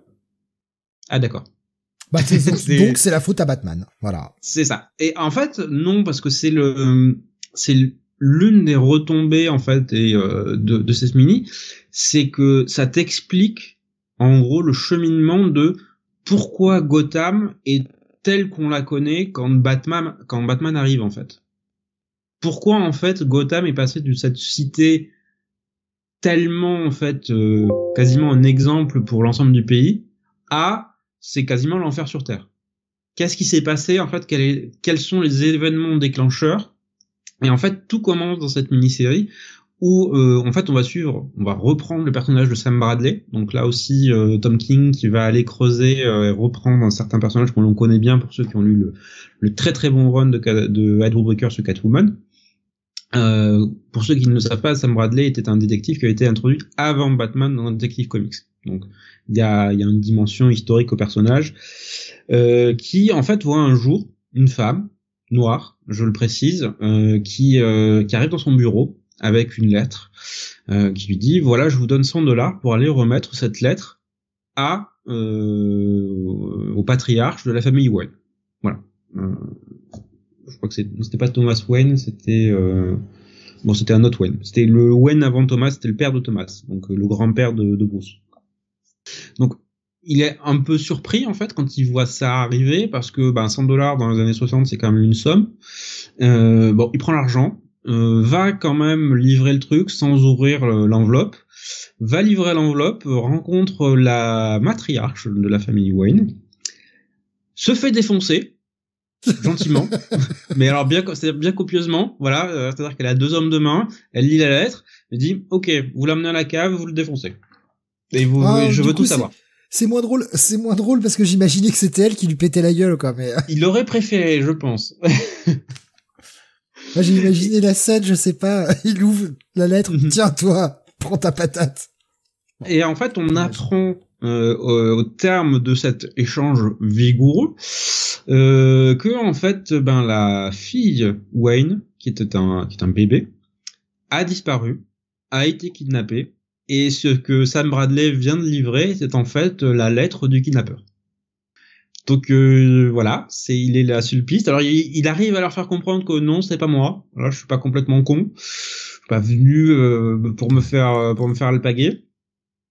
Et ça va être là aussi. En fait, c'est vraiment l'élément déclencheur qui va te faire tomber en fait à la fois la famille Wayne et derrière en fait toute la toute la ville de Gotham derrière parce que ben Bradley et euh, cette affaire va euh, entraîner un certain nombre d'actions derrière qui va foutre le feu. Voilà, euh, littéralement. Parce que même si en apparence, et c'est ça qui est, qui est super intéressant, en fait Gotham est une ville exemple, voilà, la, la cité, la cité par, par excellence. En fait, il suffit de gratter un peu le vernis pour se rendre compte ah oui la pourriture en fait elle est juste en dessous. Fallait juste euh, fallait juste euh, aller chercher un peu. Donc euh, c'est on va aller chercher du côté ben ségrégation tout simplement. Euh, ségrégation qui est extrêmement poussée à Gotham. En gros t'as les blancs d'un côté et les noirs euh, on veut pas les voir. Voilà. Vous êtes, vous êtes dans un coin et si on vous file une usine pour aller vous donner du boulot vous devez déjà être content peu importe que l'usine pollue l'eau, pollue l'air et euh, vous tue dans les 10 ans, vous devez être content d'avoir du boulot. Voilà. Et fermez-la. Et restez chez vous. Nous, on va venir chez vous quand on a besoin de pute, mais vous, vous, restez. Voilà, vous bougez pas. Donc, il y a ça, euh, ça, ça altère un peu la lignée Wayne, voilà, de Bruce, mais c'est euh, c'est mineur, très sincèrement. Si c'est plus, pas référencé, franchement, ça n'a aucune importance. Mais le côté polar noir plongé dans cette Gotham des années 60 qui en fait est déjà pourri et qui n'attend qu'en fait le le petit coup de pouce pour basculer entièrement, parce que c'est ça en réalité c'est super bien retranscrit. Et euh, je trouve que le, le, style de Phil Lester au dessin, alors qu'on n'avait pas vu chez DC depuis son run désastreux sur Superman, qui était pas du tout adapté, voilà, à ce qu'il faisait.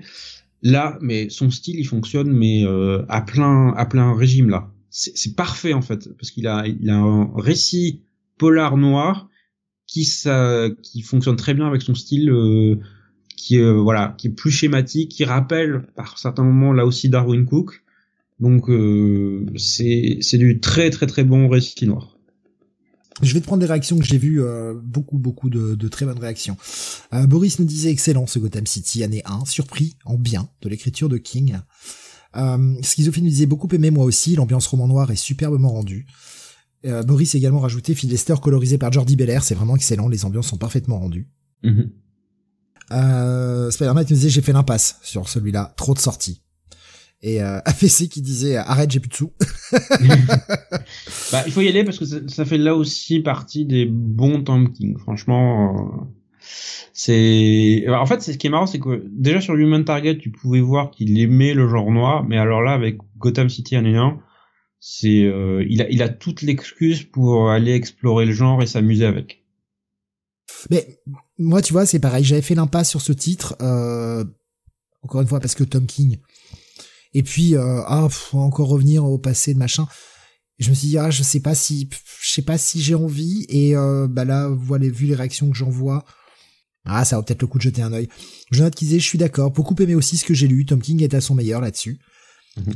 Bunny qui nous disait, je l'ai commencé comme pour Rorschach, King est vraiment sa place sur ce type de récit, du polar, qui va plus s'intéresser à des persos humains, nous met-il entre guillemets, que des super slips. Oui.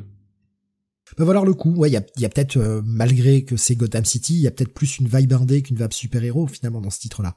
Oui, Gotham. Enfin, c'est, Batman est vraiment pas présent, c'est-à-dire qu'il doit apparaître sur trois, quatre euh, cases ici ou là à la fin, puisque euh, on comprend que c'est un récit qu'on lui raconte.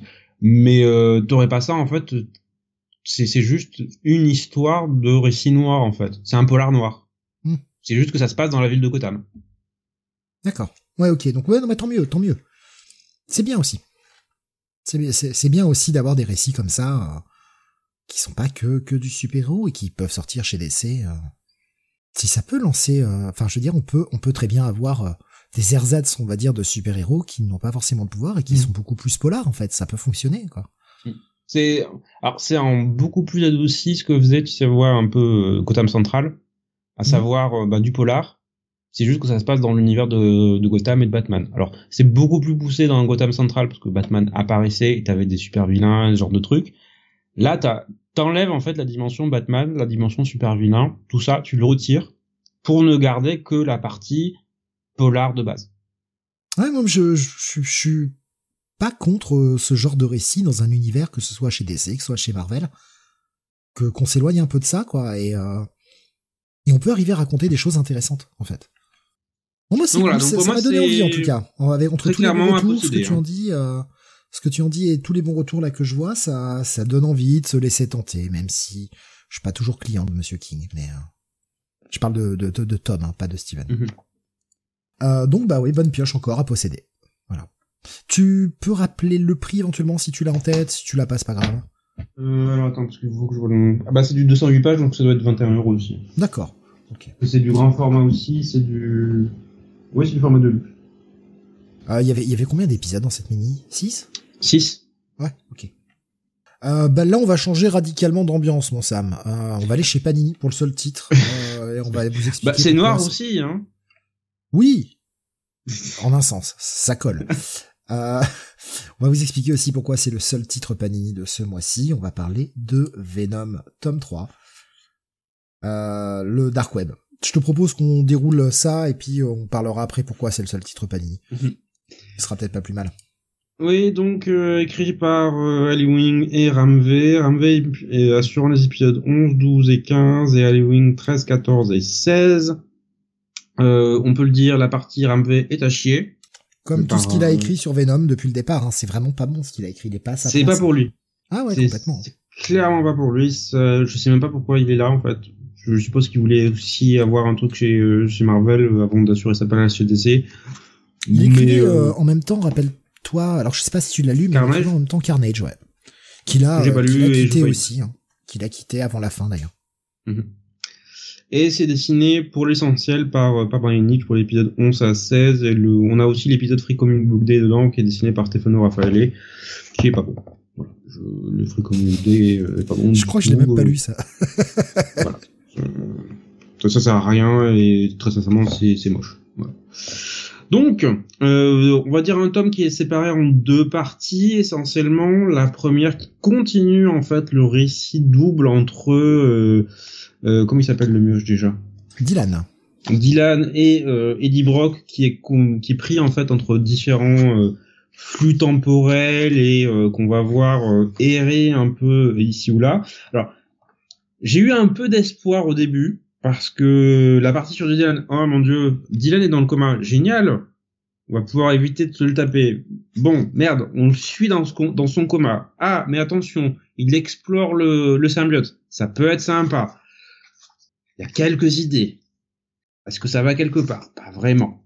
Voilà. Donc, euh, c'est un peu trop facile. Je trouve que c'est, c'est en termes de mystère, c'est assez vite évacué. La partie la plus intéressante reste clairement la partie écrite par les Wings. Euh, tout le truc sur le flux temporel avec un Eddie Brock perdu qui en fait rencontre différentes euh, versions de lui-même à différentes étapes, qui est en fait prisonnier du truc parce qu'il voit ce qui va devenir. Donc euh, il sait qu'il va perdre les pédales il sait qu'il va sombrer dans le désespoir, la rage, euh, l'acceptation finale de ce qu'il va devenir. C'est ça, cette partie. Oui, ça c'est bien. En fait, c'est juste qu'il y en a pas assez. Voire il y a, il y a quasiment rien. Enfin, c'est c'est triste à dire. C'est là que t'as des idées en fait. C'est c'est très différent parce que en fait, euh, on a un moment où on finit dans une dimension fantasy. Donc Venom dans un monde de fantasy avec des trolls et des trucs. Et tu te dis mais euh, qu'est-ce que ça va foutre là? Et euh, on comprend qu'en fait c'était le moyen, c'est là qu'on va basculer dans la seconde partie du tome, et la chute véritablement de ce tome. Ah, bah euh, Venom est dans une dimension parallèle euh, avec des trolls. Ah bah, en fait c'est les limbes. Voilà. Donc euh, Dark Web, allez hop. Ouais, ouais, ils ont, foutu, ils ont foutu le truc avec Dark Web. En fait, il y a, y a plein de choses qui vont pas sur ce, sur toute cette partie, notamment la partie de Dylan, parce que la partie Brock est assez intéressante, avec toute une exploration du personnage de ses différentes facettes euh, temporelles, comme tu l'as dit, et euh, ce côté, ben, je veux échapper à l'inéluctable, quoi. Mhm. Je ne veux pas devenir Meridius, en fait, je, je, je veux pas. Et Dylan, qui de son côté vit des aventures absolument pas passionnantes, qui Dylan qui va changer, et là j'ai commencé à me dire à, ce- à ce moment-là, ah, une évolution pour Dylan, parce que, bah ouais, Dylan, euh, il était aussi Venom, ils avaient le même costume entre lui et son père, Ouais. c'était quoi la différence? Et là, Dylan évolue en gardant le concept qu'avait plus ou moins amené Donny Cates sur le run précédent, le, concept de codex, euh, etc. Et en fait, tout ça, c'est dans Dylan. Et donc, Dylan, il a un nouveau costume, il a un nouveau... euh, Le design, on en pense qu'on veut, mais au moins, ils sont reconnaissables au premier coup d'œil. Avec un truc un peu plus rouge, euh, juste un masque, euh, pas forcément de, de trucs sur la tête, enfin il a une épée et euh, ouais ok. Et là maintenant il veut être euh, bah c'est le codex. Il se rend compte qu'il a euh, tous ses pouvoirs euh, et, et, c'est à partir de là que ça va partir en couille. Parce que parce que Dylan va changer à partir de là dans la série. Je vais pas aller trop loin parce que tout n'a pas encore été publié en VF et et je ne comprends pas. Je ne comprends pas ce qui fait tilter Dylan. Je ne comprends pas la direction du personnage. Et je ne comprends pas que cette ce changement de design qui permettait de les reconnaître au premier coup d'œil, bah, on ait fait un gros rétropédalage parce que oui, ce costume un peu rouge avec le masque, etc. Bah, passé Dark Web, vous ne le verrez plus, il va revenir au costume traditionnel. C'était quoi l'intérêt de faire ça? De prendre la tête, non? C'est une série qui navigue à vue, qui est parasitée par deux auteurs en fait. C'est ça le problème, c'est Mhm. qu'on n'a pas voulu. Qui ont deux visions complètement différentes. Euh, déjà, le fait de, suivre Dylan, alors, c'est comme tous les personnages, en fait, il suffit d'avoir un bon scénariste derrière qui lui donne euh, une bonne caractérisation, une bonne direction, et je suis sûr que la plupart des critiques qu'on a disparaîtront. Mais là, c'est pas le cas, en fait. C'est juste chiant. Ben oui. Oui. À chaque fois que, à chaque fois que moi je devais chroniquer un épisode de Dylan, chaque, euh, dans les, les, Weekly, chaque fois c'était, oh non, c'est un épisode sur Dylan, quoi. Oh non, pitié, quoi. Et moi, les épisodes de Dark Web, j'ai j'ai pas lu le crossover Dark Web, j'ai pas suivi. Mais euh, c'est la foire à la saucisse niveau symbiote, quoi. Dylan qui commence à recruter son gang de symbiotes. Ouais. C'est le problème quand tu commences à démultiplier en fait les versions de personnages, ça, il perd son son côté un peu euh, particulier en fait, sa spécificité. Ouais, et c'est... Autant deux trois symbiotes ça passe encore, mais quand t'as euh, 15 000 symbiotes dans tous les sens, euh... Ouais, et puis c'est pas prêt de s'arrêter. Hein. Malheureusement, c'est pas prêt de s'arrêter. Donc ouais, il y a cette parenthèse Dark Web. euh, Oh là là, Miss Marvel mise en avant parce que vous allez voir bientôt. Et puis, euh... et alors ce qui est dingue, c'est que Wing, il a fini, il a fini Dark Web, le pauvre. Il a dû, je pense. euh, Oh merde, Ramvé s'est cassé avant la fin. Bon, bah, euh... allez, je vais écrire un épisode de la va-vite. voilà. Et donc euh, Dylan va se battre contre Bedlam. Il va se battre contre son père. Et ça, Ouais. c'est le tournant. bah non. Ah si, pour Dylan, c'est le tournant. Tu comprendras quand tu liras les épisodes prochains. Tu comprendras à quel point c'est le tournant et que ça n'a toujours aucun sens. Des mois plus tard, je ne trouve toujours aucun sens à ce truc-là. Bon, en même temps, Darkwood n'a pas beaucoup de sens. Hein. Je suis désolé, non mais euh, c'est Non mais, mais, mais oui, mais en je, termes je de crossover complètement con, ça se pose là quand même. Hein. Euh, je veux dire, Gotham Noir, euh, Dark Web, euh, ça se vaut quand même. Hein. Euh, non, Dark Web tous les jours. hein. Ah oui, oui, pas, oui, je Dark pas Web lu. tous les jours. je l'ai pas lu. C'est-à-dire que les épisodes Tie-in, Venom, c'est tout ce que j'ai lu de Dark Web. Je me dis mais qu'est-ce que c'est con? Pareil. Pareil. Qu'est-ce que c'est Mais il y a Madeleine. Pryor, Sam. Ouais. Bah elle est conne aussi dedans, donc euh, Ah bah ça sort pas. Euh, Même Jonathan te dit, euh, attends de lire Gotham War avant de chier sur Dark Web, non, mais bon. Et après, il y a deux, il y a deux épisodes après Dark Web. Hmm. Alors on n'y est pas encore, là- ça sera pour la prochaine fois. Parce que manifestement, faut que je le lise aussi. Ah oui, c'est que tu l'as pas fini? Non, là, ça s'arrête à l'épisode 16 là. Ah, je croyais que ça allait jusqu'au 18. Ah, Non. Oh, oh bah c'est, oh bah c'est dommage. Oui, bah ah tu bah peux c'est le dire, con. oui. Ah bah c'est con parce que c'était le meilleur. Moi j'étais, j'avais pu comprendre tout à l'heure qu'il y avait jusqu'au 18 et j'ai dit putain au moins il y a ces deux épisodes qui sauvent le tome. Non, non, non, non, il y, a- pas, y a pas, y a pas de sauvetage. Hein. C'est nul, euh, c'est nul, euh, c'est nul. Ah c'est vraiment dommage parce qu'alors, euh, bah tant pis, je vais prendre un tout petit peu d'avance. Je vous spoil rien. Vous inquiétez pas, je vous spoil strictement rien. Le 17 et le 18, quand ils sont sortis, c'était mes coups de cœur de la semaine. Les deux. Ah, ne me donne pas d'espoir comme ça, Steve. Ah, les épisodes étaient très bons. En plus, ils sont servis par Cafou au dessin, qui fait un travail exceptionnel, franchement. Euh, Cafou au dessin et euh, qui était à la colo, Franck Darmata. Euh, et euh, les, deux, les deux ont, bossé de concert pour nous sortir quasiment les plus beaux épisodes de Venom qu'on a eu depuis le début de cette série. Ah non, franchement, super. Et gros, grosse, grosse évolution pour euh, Eddie Brock. Je ne vous teaserai que ça. Euh, bah on sent que Wing euh, s'est dit bon bah il s'est barré l'autre là. Bon bah allez je vais peut-être pouvoir commencer à écrire des trucs moi. Ça va peut-être pouvoir devenir bien en fait. alors euh, bah là aussi je vais vous spoiler hein, ça, ça devient bien quelques épisodes et puis bah là on est de nouveau sur Dylan aux États-Unis. Voilà. La souffrance. oui. Oh oui, oui, oui. mention spéciale quand même je, ne te teaserai que ça Sam parce que ça avait tout le potentiel d'être con dans les faits ça l'est mais c'est du con génial le, le, le, titre d'un épisode, je ne te dirai pas lequel, c'était euh, et, euh, et ils se battent de la page 1 à la page 20 et après ils discutent. Et c'est littéralement ça que l'on a dans l'épisode. et ça a tout le potentiel d'être complètement con, mais c'est vachement bien foutu. Vraiment, Alley Wing a su te rendre un concept aussi débile que ça, hyper intéressant de par la manière dont il met en scène cette bagarre. Et euh, ben voilà, ça aussi c'était un épisode excellent. Alley Wing euh, sur euh, sur Venom, tu sens qu'il a plein d'idées quoi. Et je sais pas pourquoi on ne le laisse pas faire. euh, Ouais. On ne le laisse pas faire. Sérieux. Allez, faut que tu casses Venom. Allez, faut que tu le, le crossover machin. Allez, faut que tu casses ça. Allez. Non mais bref, c'est assez triste hein, le, le constat sur cette série. C'est quand même un, un beau ratage parce que Donny Cates on avait fait un sacré hit de Venom et euh, Ouais, deux ans plus tard, il en reste plus rien. mais ouais, le- la série sans mauvais jeu de mots tombe dans les limbes quoi. Hmm. C'est triste. Euh,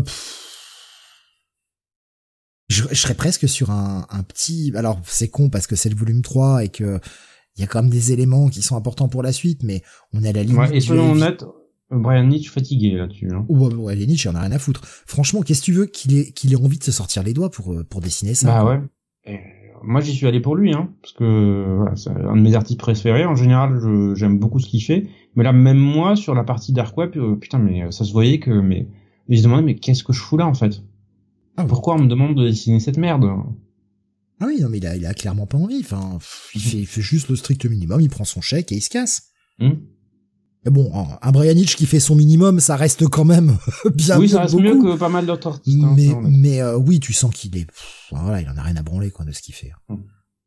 C'est euh, ouais, c'est moi je, suis- je suis à la limite du à éviter. Le problème c'est que c'est un tome 3 et qu'il y a quand même deux trois infos importantes pour la suite, mais on est à la limite du, du à éviter quoi. Pour toi du coup? Pareil. C'est c'est vraiment pas un tome que j'ai apprécié. Ouais, mais non, je te promets, le prochain sera mieux. Le- vraiment, euh, je t'assure. Le prochain, normalement, il est quasiment intégralement écrit par Wing. Tant mieux. Il y a peut-être même, bah, sinon, si j'aime pas, tu me rembourses. Voilà. oui, en monnaie de singe, pas de problème. Jonathan Zeitch est dégueu depuis des années, les limites pires que Hawthorne dans ses plus mauvais jours. Et euh, Spider-Man nous disait Batman Grave c'était propre, je trouve. Ouais, moi aussi. Moi aussi. Deux, trois moments où c'était dans les scènes grosse explosion, un peu bagarre, c'était parfois difficilement lisible. Mais euh, sur 12 épisodes, deux, trois moments, c'est pas trop gênant, quoi. Moi, je, enfin, je, je, je garde toujours un très bon souvenir de Batman's Grave. C'était vraiment cool. De quoi? Batman's Grave, c'est celle qui était euh, scénarisée par Ah Alice. oui, oui, ça va. Ouais, franchement, c'était c'était euh, du bon petit Batman à un moment où bah je me retrouvais pas dans Batman et dans Detective Comics donc bah moi c'était mon Batman mensuel quoi. Euh, ben on va faire un Ah petit non, point ton sur Batman mensuel, maintenant, c'est euh, non tous les mois. j'ai non mais j'ai arrêté là ça y est c'est terminé c'est définitif je je reviendrai quand euh, il y aura quelqu'un d'autre. Ouais. Ah oui non moi je je laissais tomber c'est pas possible c'est juste pas possible. Bon, en même temps, c'est pas comme s'il y avait un million, pas un million d'autres titres euh, Batman en ce moment. J'avais euh, j'avais déjà arrêté au bout du deuxième épisode de Gotham War. Mhm. J'ai quand même tenté euh, le nouvel arc. J'ai bah stop en fait, stop, terminé. Je reviendrai quand ce sera plus Chip Zarsky. C'est pas la peine. Il est pas à sa place, donc euh, ça sert à rien. Mm. Pas pour moi. On va quand même faire un petit point sur euh, bah, pourquoi on n'a pas de Panini ce mois-ci, hormis ça. Euh, Et c'est pas glorieux. J'ai pas lu de Panini depuis euh, certain temps. Mhm. Voilà. Quel- quelle en est la pas raison grand chose qui C'est m'intéresse. ça. Voilà. C'est ça. que- Quelle en est la raison surtout? C'est ça le problème. C'est c'est triste à dire, mais il n'y a pas beaucoup de ça. Alors, il y a- il y a la question de prix aussi. Voilà, je je vais pas mentir, il y a énormément de choses chez les Panini qui euh, sont hors de prix et du coup euh, ont tendance à me, à me bloquer un tantinet. Euh, mais euh, au-delà, ben, Ouais, on, va donner quelques de Marvel. exemples. On va donner quelques exemples quand même. Mm. Euh, bah, notamment le, le Giant Size dont tu as parlé sur ton guide de lecture, mais euh, le Giant Size Bah, Spider-Man chasse de Kraven là. Il y avait le Venom que j'ai lu. Le l'autre truc, bah, comme j'avais parlé lors de la précédente émission que j'ai lu chez Panini, c'était le Scarlet Witch qui était pas très très bon. Temps, On avait les Thor and. Loki. Et après, il faut remonter à septembre avec le, le Punisher. D'une, effectivement, chez Marvel, tout n'est pas très bon. Enfin, Mm. euh, je, je regarde un peu ce que l'on fait dans les dans les weekly hein, chaque semaine et euh, on a plutôt tendance à taper sur des à taper, enfin en tout cas à aller, à aller lire des titres un peu plus mineurs, titres comme Moon Knight, des titres comme Ghost Rider, comme Doctor Strange, enfin, pas les titres de premier plan. Oui, il y a toujours euh, Amazing Spider-Man, bien sûr, qui sont chroniqués, etc. Oui, Mais c'est pas pour toi, c'est pas pour moi, donc euh, voilà. Bah, Boris le dit bien, il y a, y a Ghost Rider et Moon Knight, voilà, c'est bien. Mais au-delà, euh, Ouais, ouais, Voilà. faut aller voir les franchise imitante, euh, j'ai décroché depuis trop longtemps. Le, le nouveau run d'Avengers, je suis pas dedans. Voilà, euh, Jed McKay en général j'aime beaucoup, euh, j'ai Ah, appris à aimer, mais là, euh, Mais en fait, euh, le problème, c'est qu'il se répète beaucoup et bah, pour le moment, il se passe pas grand chose. On en est à l'épisode 7 et on s'emmerde. mhm. On s'emmerde énormément. Donc, euh, et c'est quand ce même qui lui ressemble pas. Hein. Que quand Non, tu regardes ses autres runs. Ouais, bah oui, oui, oui, moi j'aime, bien ce qu'il fait Jed McKay aussi. Même, enfin, sur, que ce soit des, sur, sur des séries importantes ou mineures, enfin, son Blackgate était bien, son, euh, son Moon Knight était, était bien, euh, son Strange est bien aussi, donc, Ah, son euh, Strange- et puis moi, la, la, la série qui suit, hein, Doctor Strange, je, la trouve Mhm. très très cool. voilà, donc J'aime je bien ne les comprends idées pas qu'il apporte, quoi. J'aime beaucoup. Ouais. Mais là, oui, je me reconnais pas sur Avengers. Je, je continue, mais je sais pas combien de temps en fait. Et j'ai l'impression que bah, chaque épisode, c'est oh là là, regardez, des nouveaux méchants débarquent. Attendez, on va vous les présenter. Et C'est bien un épisode de présentation. Ça, ça, Mais ça oui, fait, euh, ça fait plaisir, ça.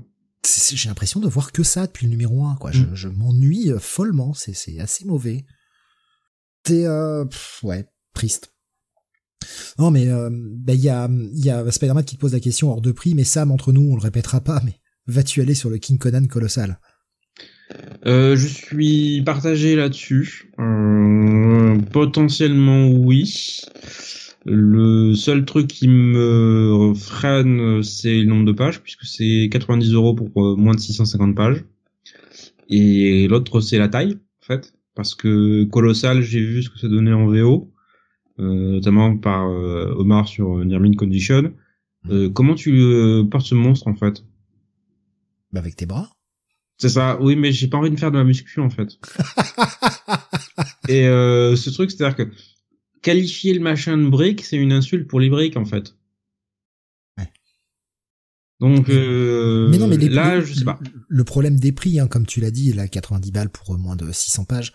Il y avait euh, bah, ce, ce Giant Size Spider-Man avec la dernière chasse de Craven, t'as crié dessus euh, et t'as eu entièrement raison, ça, je suis entièrement Oui, oui, non, toi. là, ça m'a énervé. Très sincèrement, c'est du foutage de gueule, euh, surtout pour aller nous recoller. euh, encore une fois, alors déjà, la dernière chef de Craven, ça a été réédité 15 000 fois euh, ces cinq dernières années. Vous pouvez le trouver dans à peu près n'importe quel format maintenant.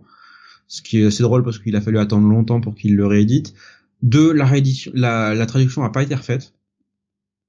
Donc euh, c'est bien de le sortir à 90 balles, mais non c'est 70. 70 balles quand même pour un truc qui a déjà été réédité, euh, mais non retraduit. Enfin c'est c'est du voilà et tout ça pour aller coller euh, 15 000 épisodes Tain. Alors il y a un, il y avait des épisodes Tain qui sont pas des épisodes Tain, hein, qui sont juste des épisodes parus à la même période euh, dans dans les séries Spider-Man, mais qui n'ont aucun lien avec la chasse de Craven. Et l'autre truc qui m'a mais exaspéré, exaspéré, c'est que c'est dans ce tome-là qu'ils ont réédité Grim Hunt.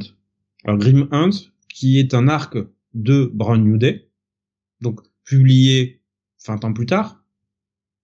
Donc euh, voilà le rapport, on le cherchera, mais qui est aussi à- pour moi à peu près le seul vrai bon arc de Brand New Day.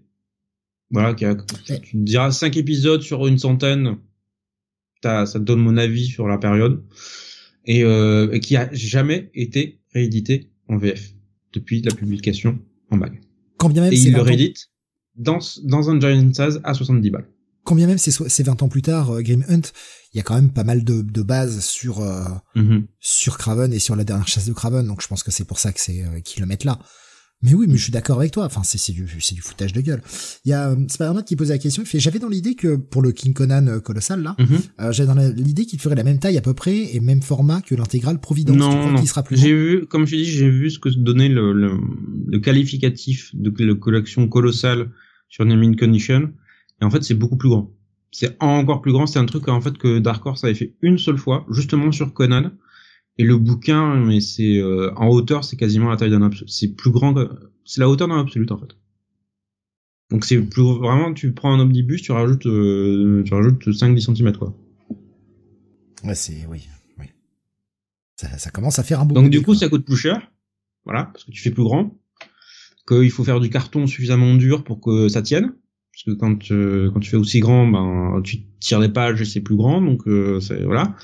Mais du coup, ça coûte plus cher. Euh, autre chose aussi, hein, euh, on n'est pas, on, d'habitude on n'est pas à se plaindre qu'il y ait des rééditions, hein, bien au contraire. Euh, c'est bien que du matos soit disponible. Mhm. Mais c'est vrai que chez Panini, en ce moment, c'est la foire à la saucisse niveau réédition. On avait, euh, bah, tu l'avais, tu l'avais cité en tes guides de lecture aussi, mais le chant du bourreau.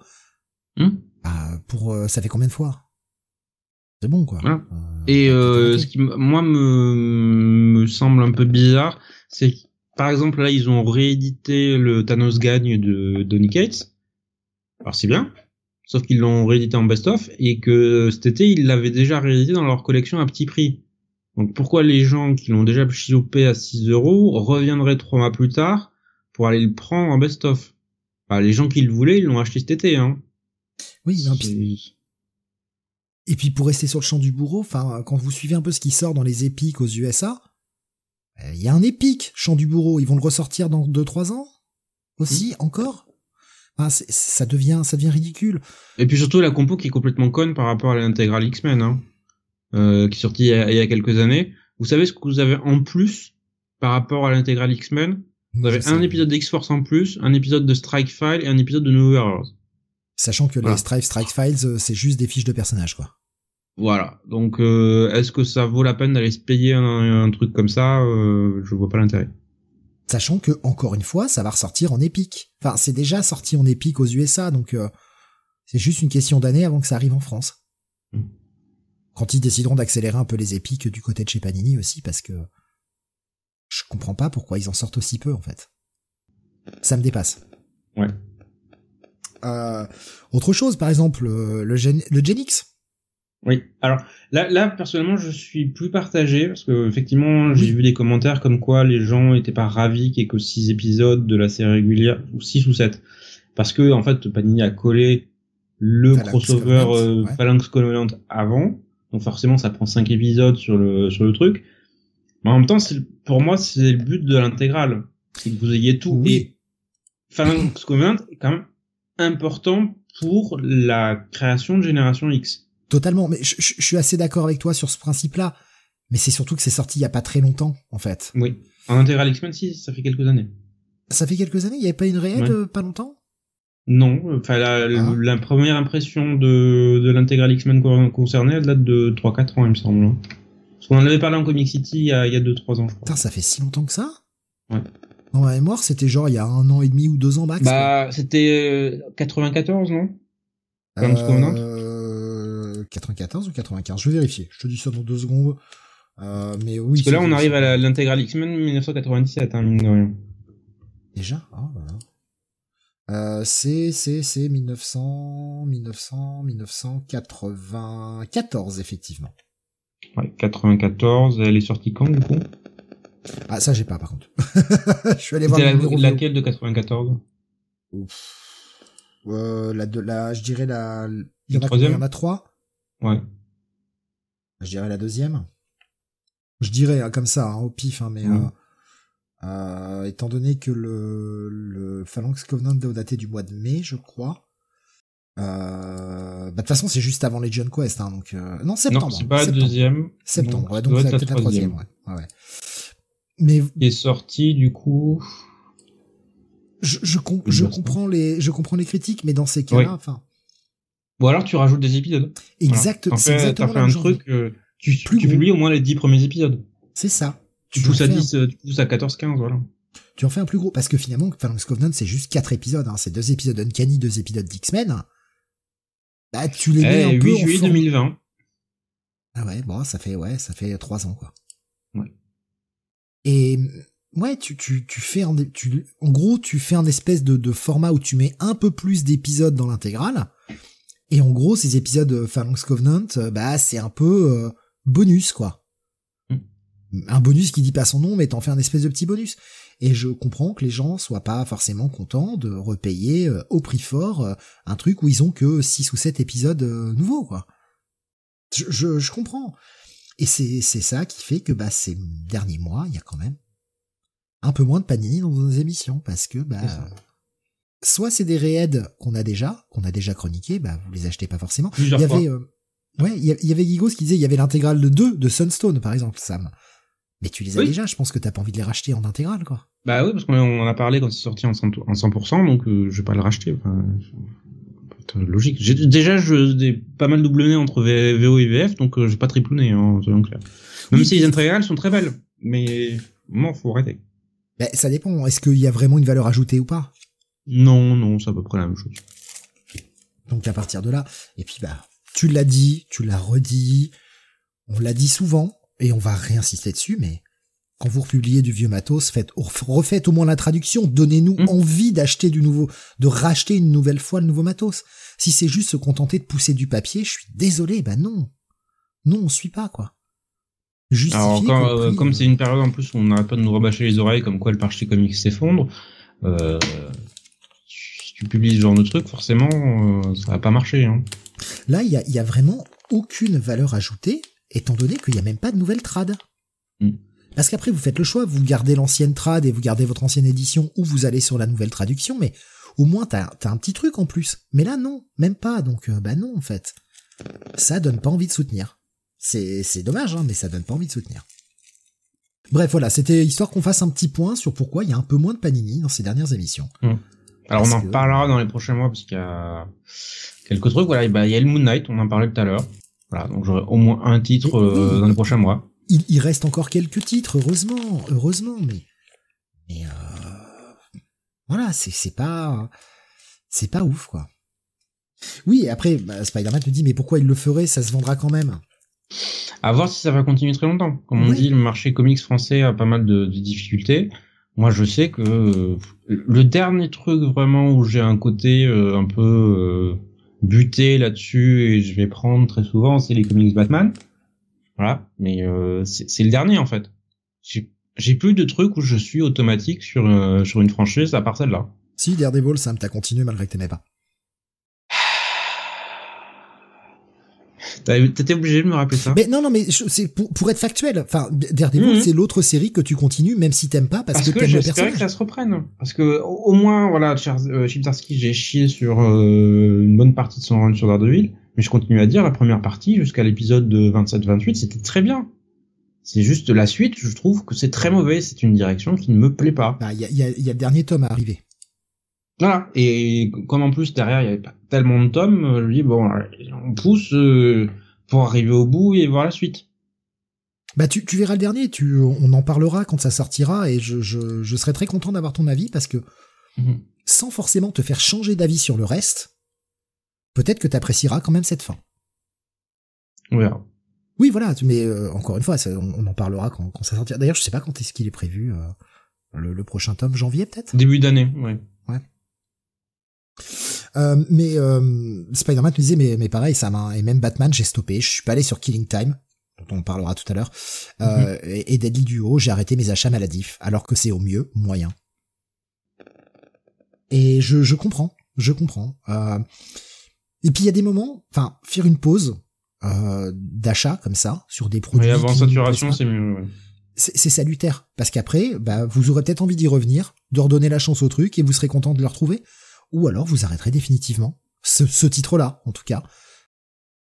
Qui dit peut-être que Sam appréciera le Batman 139. J'en doute. J'en doute. Celui de cette Je semaine. ne pense pas, non. Je- J'en doute. Euh, ben voilà, c'était le petit constat sur euh, sur Panini. Euh, Il y aura, il y aura, il y aura comme c'est pas, on, on, on critiquera plus jamais un seul Panini, pas du tout. Mais c'est pour vous expliquer aussi pourquoi il y en a moins ces derniers temps. Voilà. Euh, et là, c'était très flagrant. Et franchement, comme on, comme on l'a dit tout à l'heure, hein, le Venom, on l'a ajouté à 21h04 pour vous dire euh, que à la base, il y avait même pas, il était même pas censé avoir de Panini. Quoi. C'est ça. C'est vraiment, ah, t'as lu ça, ben, rajoutons-le, au moins on aura quelque chose pour Panini. Et puis ça permet d'expliquer un peu la situation. Voilà. Allez, on va changer de crèmerie, euh, littéralement, euh, puisqu'on va retourner chez Urban. Et eh ben, on reste dans le mois Tom King. On change radicalement d'ambiance. On va passer à un petit peu d'indé du côté d'Urban. Indé, Tom King. Il s'agit de Love Everlasting. Oui, par, comme tu le disais, Tom King et euh, Elsa Chartier au dessin et Matt Hollingsworth euh, à la colorisation. Donc créateur honnête lancé à 10 euros le, premier tome euh, jusqu'au 27 janvier. Donc si vous voulez vous le procurer, ben c'est jusqu'à la fin de l'année, début d'année prochaine. hein. Qui nous arrive avec un concept euh, assez original sur le papier, puisqu'on suit les aventures de Johan Peterson, qui souffre d'une condition très particulière où en fait elle vit à travers différents scénarios. Et euh, en fait à chaque fois qu'elle tombe amoureuse d'un homme, euh, ben en fait euh, elle nous fait un effet code quantum et sa conscience est transférée dans un autre scénario où euh, elle est à nouveau confrontée à une romance qui lui est un peu imposée.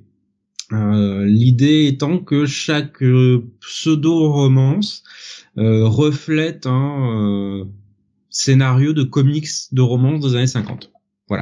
C'est euh, la secrétaire qui tombe amoureuse de son de son euh, de son patron qui est en fait sort avec euh, sa meilleure amie c'est la, la, la la gouvernante qui a grandi avec le maître de la maison et qui quand elle arrive en responsabilité se dit non je ne peux pas tomber amoureuse de lui. Ah mais si notre amour est tellement fort. Et patati patata c'est la jeune adolescente qui a tout euh, qui a tout devant elle euh, mais qui euh, se coltine un, un, petit ami un petit peu butor qui hésite en disant est-ce que je vais le quitter pour poursuivre ma vie à l'université sortir de l'état ou continuer cette histoire d'amour? Ah là là que vais-je faire? Et donc on a plein de petites scénettes comme ça et à chaque fois en fait au début dans notamment dans le premier épisode on la voit comme ça sauter mais on n'a pas c'est comme dans Contre Tom on voyait avec cette aura bleue qui dit ah ça y est le transfert a lieu où va-t-il atterrir ensuite? Et elle-même n'a pas conscience en fait de ce qui se passe. C'est-à-dire qu'à chaque fois qu'elle saute elle perd le souvenir de sa précédente histoire. Donc à chaque fois elle recommence à zéro avec des nouveaux souvenirs qui lui sont imposés. Sauf que en fait on va voir la mécanique se euh, gripper puisque tout d'un coup elle va commencer à retenir des souvenirs de ses anciennes expériences. Et de plus en plus on avance dans la série plus elle va se demander mais putain mais qu'est-ce qui se passe? Qu'est-ce qui m'arrive? Pourquoi est-ce que je vis ça? Si bien qu'à un moment, elle essaye de faire dérailler le truc en, disant euh, à un, des mecs qui se, qui se déclare à elle, oui, épouse-moi ma chérie, je t'aime, dit, euh, non, casse-toi, je me barre et va te faire foutre. et à, à, la minute où elle essaye de s'échapper, en fait, une espèce de cow-boy, mais vraiment cow-boy, débarque et la tue relançant la boucle. Et en fait, ça fait changer la, nature de la série, puisque à partir de là, son objectif va être, outre le fait de comprendre ce qui lui arrive, échapper à ces histoires d'amour perpétuelles, ça va être aussi d'échapper à ce type qui la tue à chaque fois qu'elle prend conscience de qui elle est, ou du moins de ce qui lui arrive. Parce que elle est, elle a, en fait, ses souvenirs sont composés de le, paysage global de ces euh, scénettes de ces scénarios abracadabrantesques et euh, elle ne, ne comprend pas en fait pourquoi elle est impliquée là-dedans. Alors, je dois dire que les premiers épisodes sont un peu rudes pour moi parce que autant le premier épisode tu te dis ok je présente le concept deuxième tu te dis mais euh, faudrait peut-être qu'il y ait une intrigue et c'est là que le cowboy débarque et euh, commence à la flinguer qu'elle essaye d'avoir ses propres stratégies pour essayer de s'en sortir mais quand tu arrives vers l'épisode 3-4, que tu vois la mécanique se répéter, tu te dis ça commence à devenir un peu redondant. Et euh, je pense que les auteurs l'ont compris parce que dans l'épisode 5, on change la, logique et tout d'un coup elle se retrouve en fait dans le bureau d'un psy qui lui explique que ben il faut qu'elle arrête de se rebeller contre ce qui lui arrive et qu'elle joue le jeu. Et toute la tout le cinquième épisode c'est justement cet échange et on a des éléments de mythologie qui sont posés et on comprend que oui, il y a, y a, une histoire derrière tout ça. Mais en attend, devoir attendre en fait d'arriver à l'épisode 5 pour même pas avoir des réponses, c'est-à-dire c'est des, des indications de oui, il y a quelque chose autour, voilà, qui euh, essaye de la contrôler, essaye de lui dire il faut que tu prennes ce chemin-là, il faut que tu suives ton truc. C'est un peu long, voilà c'est euh, il y a le côté répétitif et longueur donc c'est j'aime bien le concept mais j'aimerais que ça avance un peu plus vite en fait. J'aimerais qu'il y ait euh, de la progression j'aimerais que euh, on ait des clés. Alors je, je veux pas dire qu'on ait le mystère révélé dans son entièreté tout de suite parce que c'est t'as un mystère tu le développes tu le construis. Ok. Mais euh, qu'on nous expose le mystère un peu plus rapidement, de manière un peu plus touffue, plutôt que euh, ne, au moins commencer à nous donner quelques réponses sur euh, pourquoi ça fonctionne comme ça en fait. Et le, fait de ne rien avoir au terme de ces cinq épisodes, à part un début de commencement, de prélude à une indication, en termes d'expérience de lecture, c'est assez frustrant. Boris nous disait Love Everlasting agréable et surtout très beau, mais frustrant du peu d'explications à la fin de ce tome 1. Et il nous disait l'épisode se déroulant pendant la Première Guerre mondiale est touchant. Oui, oui. C'est sans doute l'un des meilleurs épisodes de, de, ce début de série, puisque, euh, en gros, pour euh, expliquer, elle se retrouve en fait dans le corps d'une chanteuse durant la Première Guerre mondiale euh, dans, en, France, et on la voit accueillir notamment, elle, chante dans un bar, et on la voit un jour accueillir des soldats américains, donc une unité qui vient de la même ville. Tous les gars se sont engagés ensemble et euh, ils, ils ont commencent une tradition où en fait ils viennent se saouler à chaque fois que l'un d'eux est tué. Et donc il y en a un des types qui tombe amoureux d'elle, ça va être le seul qui au fur et à mesure va survivre, il va revenir tous les 5, 6, 7 mois ou plus parce qu'un de ses potes vient de se faire buter. Jusqu'à en fait au final qui reste que lui.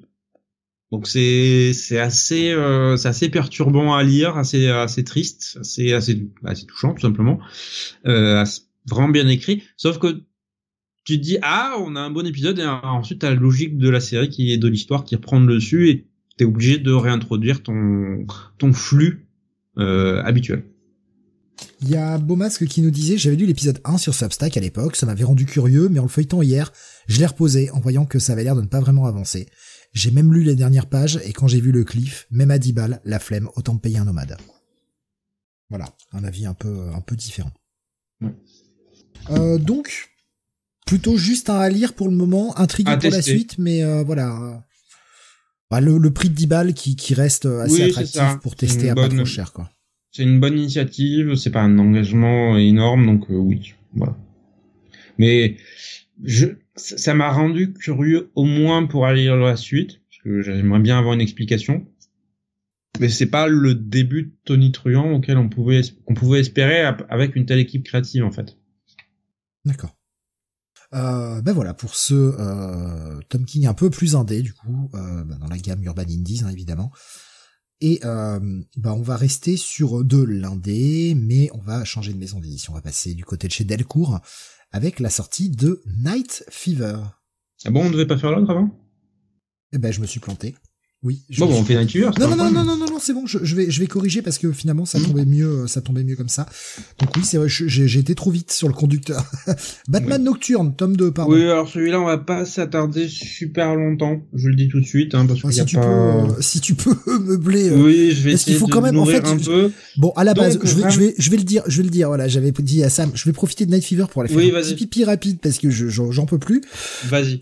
Vas-y, je vais, euh, je vais et du coup, du coup, c'est vrai qu'on change, on met Batman Nocturne et quand il me dit je fais rapide, ah, ah, ah. Vas-y. Meuf 30 secondes, voilà, c'est. T'inquiète, non, je vais tenir plus de 30 secondes. C'est pas, c'est pas un Euh, Ramvé au scénario pour euh, les, euh, le, le, corps principal des épisodes. Les backups sont toujours écrits par Simon Spurrier avec, euh, alors, Ivan Reis qui dessine les premiers épisodes. Alors, ça va être les deux, trois premiers numéros de, du tome. Ensuite, on a un peu de Raphaël Albuquerque, euh, Dexter Soy, Dan Sherman, Danik pour le, la partie backup, euh, Stefano Raffaele, Miguel Mendoza et Danny Miki pour l'ancrage. Alors pourquoi en fait je ne suis pas particulièrement enthousiaste sur ce deuxième tome de Batman Nocturne? Euh, c'est pas franchement j'ai vraiment du mal en fait à accrocher à ce à ce run. Autant le premier tome j'étais intrigué puisqu'on avait en fait une espèce de nouvelle famille qui arrivait à Gotham on comprenait qu'elle était liée en fait avec ce qui était devenu euh, la famille Arkham, euh, voilà, qui était euh, qui était là. on la voit en fait cette famille avec des liens avec le mystique, pour ne, pas aller trop loin, mais il y a il y a un côté surnaturel à leur capacité, mais ils sont liés à l'histoire à l'histoire de Gotham. Et donc leur, euh, leur objectif, évidemment, comme tous les bons vieux vilains, c'est d'aller prendre le contrôle de Gotham, venger des euh, euh, offenses passées, ce genre de trucs. Et donc l'un des objectifs, évidemment, c'est de dégager Batman en cours de route parce que c'est un peu une gêne pour pour leur projet. le premier tome posait un peu un peu ça. Le deuxième tome, on est plus dans la confrontation directe Euh, on a beaucoup plus de bastons avec un Batman qui enquête sur les différents agissements. Alors, il ne sait pas en fait que cette famille est encore impliquée. Il comprend en fait qu'il est, prévenu par Talia que il y a un problème avec avec ces gens-là. Euh, mais euh, bah en fait, il n'y a pas des masses avancées parce qu'en fait, il va essentiellement passer son temps à se faire défoncer. C'est-à-dire que je crois que j'ai, il se fait défoncer à deux ou trois reprises en fait dans le volume. Euh, voilà, à chaque fois, euh, il va aller se confronter à. Euh, alors je crois que la famille Orgam, ils ont des loups-garous sous leur sur leur ordre et c'est tout. En fait, c'est après tout ce que fait Bruce Wayne et Batman font, ils se font défoncer. Voilà. Euh, il fait à chaque fois, il va, comme il a plus d'alliés, il va aller se réfugier chez James Gordon, qui va le, le soigner. Et euh, dès qu'il tient à, peu près debout, il va repartir pour aller se faire défoncer à nouveau. Donc, je veux dire, il y a, y a, y a un côté intrigant dans cette famille, voilà, qui fait que ok, il y a du mystère, il y a, euh, ils sont liés à l'histoire de Gotham, il y a un côté euh, héritage, voilà, mais ce côté Batman euh, quasi impuissant qui n'est là que pour euh, se faire péter la gueule, ça m'a laissé un goût de ouais, pas pas particulièrement emballé en fait. C'est en plus même Ivan Rice, franchement, je l'ai pas trouvé super inspiré sur ses planches. Spider-Man nous disait euh, perso j'ai pas accroché nouvelle famille dark mystérieuse qui arrive vue et revue trop court des hiboux la m'a perdu il y aurait eu un Batman et des alter ego de ses ennemis actuels il y a 200 ans, mais le plus grand détective du monde n'en aurait jamais entendu parler. Je suis pas allé sur le tome 2. Voilà. Donc, euh, moi, je vais continuer parce que, alors, j'entends beaucoup de choses de qualité sur la suite, mais euh, pour l'instant, je suis pas du tout convaincu. Ça ne, il y a du potentiel, mais je sais pas, moi, je, ouais, bof. mon avis, c'est ça, c'est bof. Ouais, c'est pas, ça, devrait, ça devrait pas, ça devrait pas s'arrêter à juste bof, quoi. Hmm. Pas avec, euh, pas avec Ramvé, je trouve. Ça, ça devrait être un minimum mieux. Donc, pour, l'instant, on dire cette reprise euh, Batman, alors on avait énormément d'attentes parce que tu te dis, putain, Chip Zarsky sur euh, Batman, Ramvé sur Detective Comics, putain, il y a du monde. Et dans les deux cas, c'est, voilà, l'un est laborieux, voire complètement con, et l'autre, c'est un peu déjà vu. Bah écoute, moi ça fait longtemps que j'en suis revenu de Ramvé. Hein. Mm. Il m'avait plu sur son Swamp Thing. Voilà. Donc à voir, à voir si la suite s'améliore. Euh, le, pauvre débile que je suis va aller euh, continuer à aller voir, mais euh, ouais. C'est pas, c'est pas déplaisant, c'est pas mauvais, c'est pas médiocre, c'est juste, je, je suis juste dubitatif devant le résultat final. Perso, j'avais pas accroché à son écriture, j'ai arrêté dès le deuxième épisode de ce détective comics. Je sentais que c'était pas pour moi. Je... Un peu comme Spider-Man, hein. moi cette nouvelle cette nouvelle euh, famille qui débarque, machin, je me suis dit oh non, bah, je j'ai pas envie de ça. Voilà, j'ai vraiment pas envie de ça, ça m'intéresse pas et j'aimais pas le style d'écriture, donc euh, mm. voilà, ça a été le choix a été vite fait quoi. Mais de toute façon, en général, Ramvé, euh, j'ai compris, hein, j'évite, c'est pas pour moi. Ça dépend du truc, ça dépend de série. Euh, Gigos qui nous dit vous avez prévu Aerosmith euh, au programme ce soir Non. Euh, après il est sorti que récemment. C'est ça, il est dans ma palle. J'ai acheté, il est là, il m'attend, mais j'ai pas le temps de le lire. Donc euh, oui voilà, mais euh, non, il est, il, est, il est pas au programme. Voilà, comme je l'ai expliqué un peu dans mon WhatsApp, c'est cette dernière semaine, je me suis essentiellement consacré à la lecture de, Thunderbolt. Ouais, puis il faut y aller au gré des envies. Hein. Mm-hmm.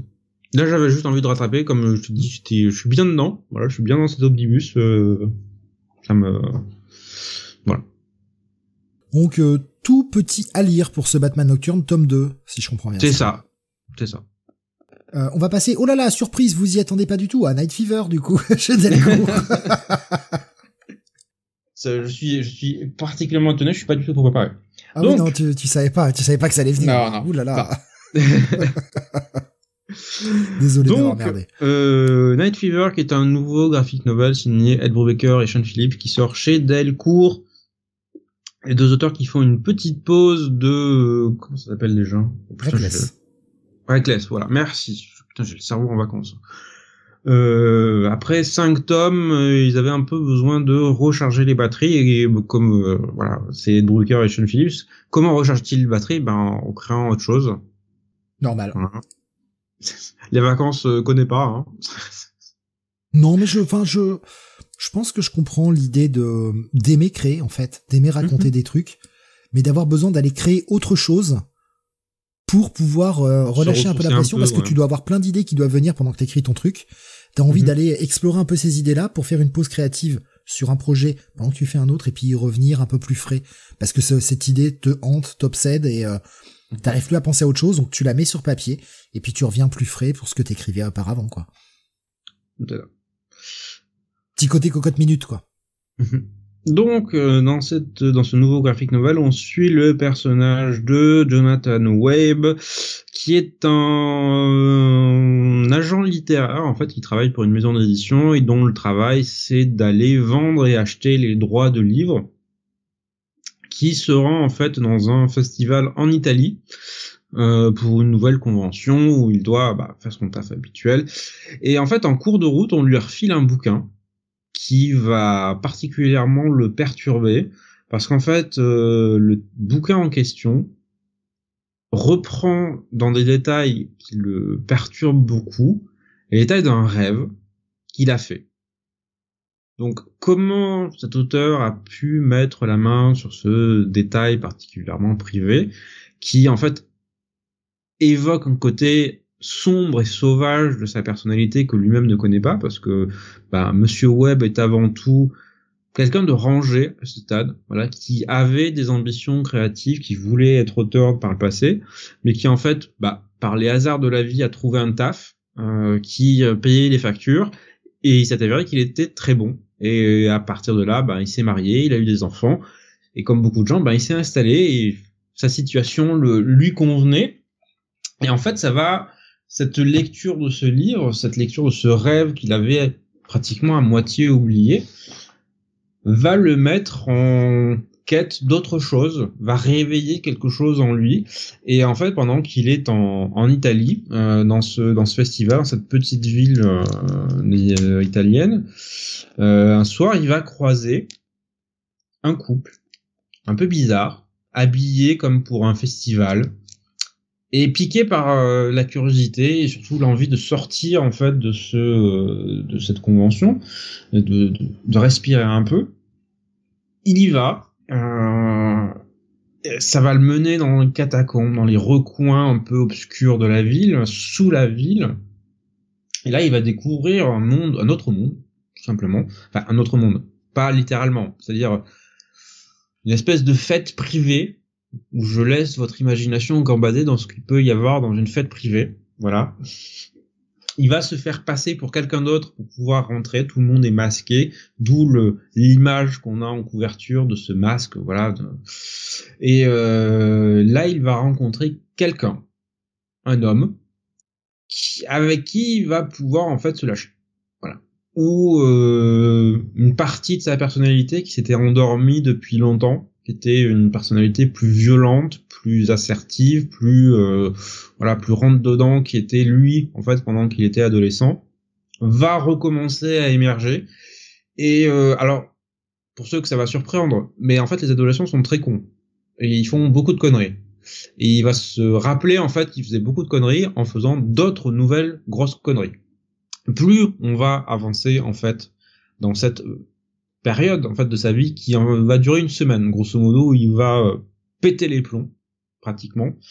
Euh, va se mêler euh, violence meurtre sexe et en fait chaque nuit va euh, faire monter encore plus euh, l'échelle en fait de des conneries qu'il va commettre jusqu'à jusqu'à ce qu'il comprenne en fait pourquoi ce type l'entraîne toujours plus loin toujours plus profondément dans la je vais pas dire la déchéance mais la va le dévergonder voilà.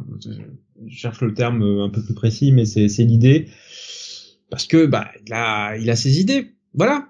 Il a il a ses idées particulières sur euh, sur ce qu'il veut faire ce qu'il veut faire notre bon vieux monsieur Webb donc c'est à nouveau un bon récit noir alors il y a la seule réserve que j'ai, c'est un truc que je ressens en fait avec les œuvres de, de Brooker et Philippe depuis un moment, c'est que c'est moins viscéral que ce qu'on avait il y a, il y a encore dix ans. Je sais pas si c'est parce qu'ils sont un peu trop habitués l'un à l'autre, si c'est tout simplement parce que Brooker va un peu moins loin qu'avant au final, ou c'est nous qui sommes, ou moi qui suis habitué. je suis trop habitué après avoir euh, lu un peu tout ça, lu un peu tout ce qu'il a fait depuis euh, maintenant 20 ans. Mais c'est voilà, moins viscéral, moins prenant. Ça reste bon, voilà. Moi, je, suis content de ma lecture, mais euh, moins impactant dans l'ensemble. Je, je, comprends l'idée explorée de cette déchéance et de cette plongée en fait dans le les recoins obscurs de l'âme de cette de cette personne, mais euh, au final il la joue assez euh, très très sécurisée en fait. Voilà, la la mise en danger est très relative. Un peu un peu trop bof en fait, enfin un peu trop soft pardon, excuse-moi. Plutôt tendre je dirais sur la fin. Ouais. Euh, tout ça pour pas utiliser un mot anglais. non, parce qu'on a des mots en français qui veulent dire la même chose. Hein. C'est en un tome ou il y aura une histoire C'est en un tome, oui. C'est une histoire complète. Ok, ouais, donc il y aura pas de suite à prévoir. C'est euh, c'est c'est c'est euh, ouais c'est un one shot, monsieur. C'est un récit complet. tu sais que j'adore. Donc ça reste du bon Brubaker Phillips mais ne vous attendez pas en fait surtout à retrouver le niveau qu'ils avaient sur Criminal en fait. C'est pour moi on n'y est pas. Ok. Donc euh, juste euh, juste un un bon à lire pour moi. On approche doucement de la fin. On va passer à l'avant-dernier titre. Il reste que des titres urbains, hein, de toute façon, pour terminer cette soirée. Euh, il nous reste plus que deux titres. L'avant-dernier, c'est le Batman Killing Time. Dernier titre Batman, je vous assure, c'est le dernier. oui, on avait une sacrée dose ce soir. Donc, dernier titre Batman, dernier titre de Tom King ce soir, et dessiné par David Marquez. Là aussi, un récit euh, qui se déroule dans le passé, dans les premières années en fait d'exercice de Batman. Un récit à, à multiples facettes en fait, puisque euh, essentiellement l'histoire c'est un casse mené par Catwoman et euh, le Riddler, euh, qui a qui est en fait une belle petite machination puisque pour éviter que Batman ne leur tombe dessus, ils vont mener en parallèle diverses diverses diversions. Oula, putain, je suis fatigué. Plusieurs, il y a une diversion pour empêcher que Batman ne leur tombe dessus. Il y a la mécanique qu'ils avaient mise en place et le plan qu'ils avaient mis en place va très vite en fait leur péter la gueule évidemment, sinon c'est pas drôle, il y aurait pas d'histoire. Euh, mais en fait, ce qui fait le sel de, de Killing Time pour moi, c'est que la, la, narration est un peu éclatée et assez mystérieuse parce que elle repose beaucoup sur, comme le dit le, titre, sur le temps. Voilà, sur euh, la bonne maîtrise de chaque étape temporelle du plan, chacun ayant son, propre agenda, euh, avec parfois des rappels au passé euh, très lointain, à l'Antiquité grecque. Donc on se demande mais qu'est-ce qu'un casque dans le temps présent à voir avec un flashback dans le passé qui date de 4000 ans? De quoi tu me parles en fait, euh, Tom King? Sauf que en fait King, euh, bah il a il a un bon plan, mine de rien. Alors je vois que Jonathan a pas du tout aimé et euh, moi je vais me positionner dans l'autre côté, j'ai adoré en fait. C'est c'est du Batman fun. C'est c'est du Batman qui qui fonctionne pour moi. Tom King qui amène de nouveaux personnages dans dans le lot euh, notamment Led, qui est un, un mercenaire euh, expert du combat, euh, qui dépasse en fait quasiment Batman, même qui met une belle raclée.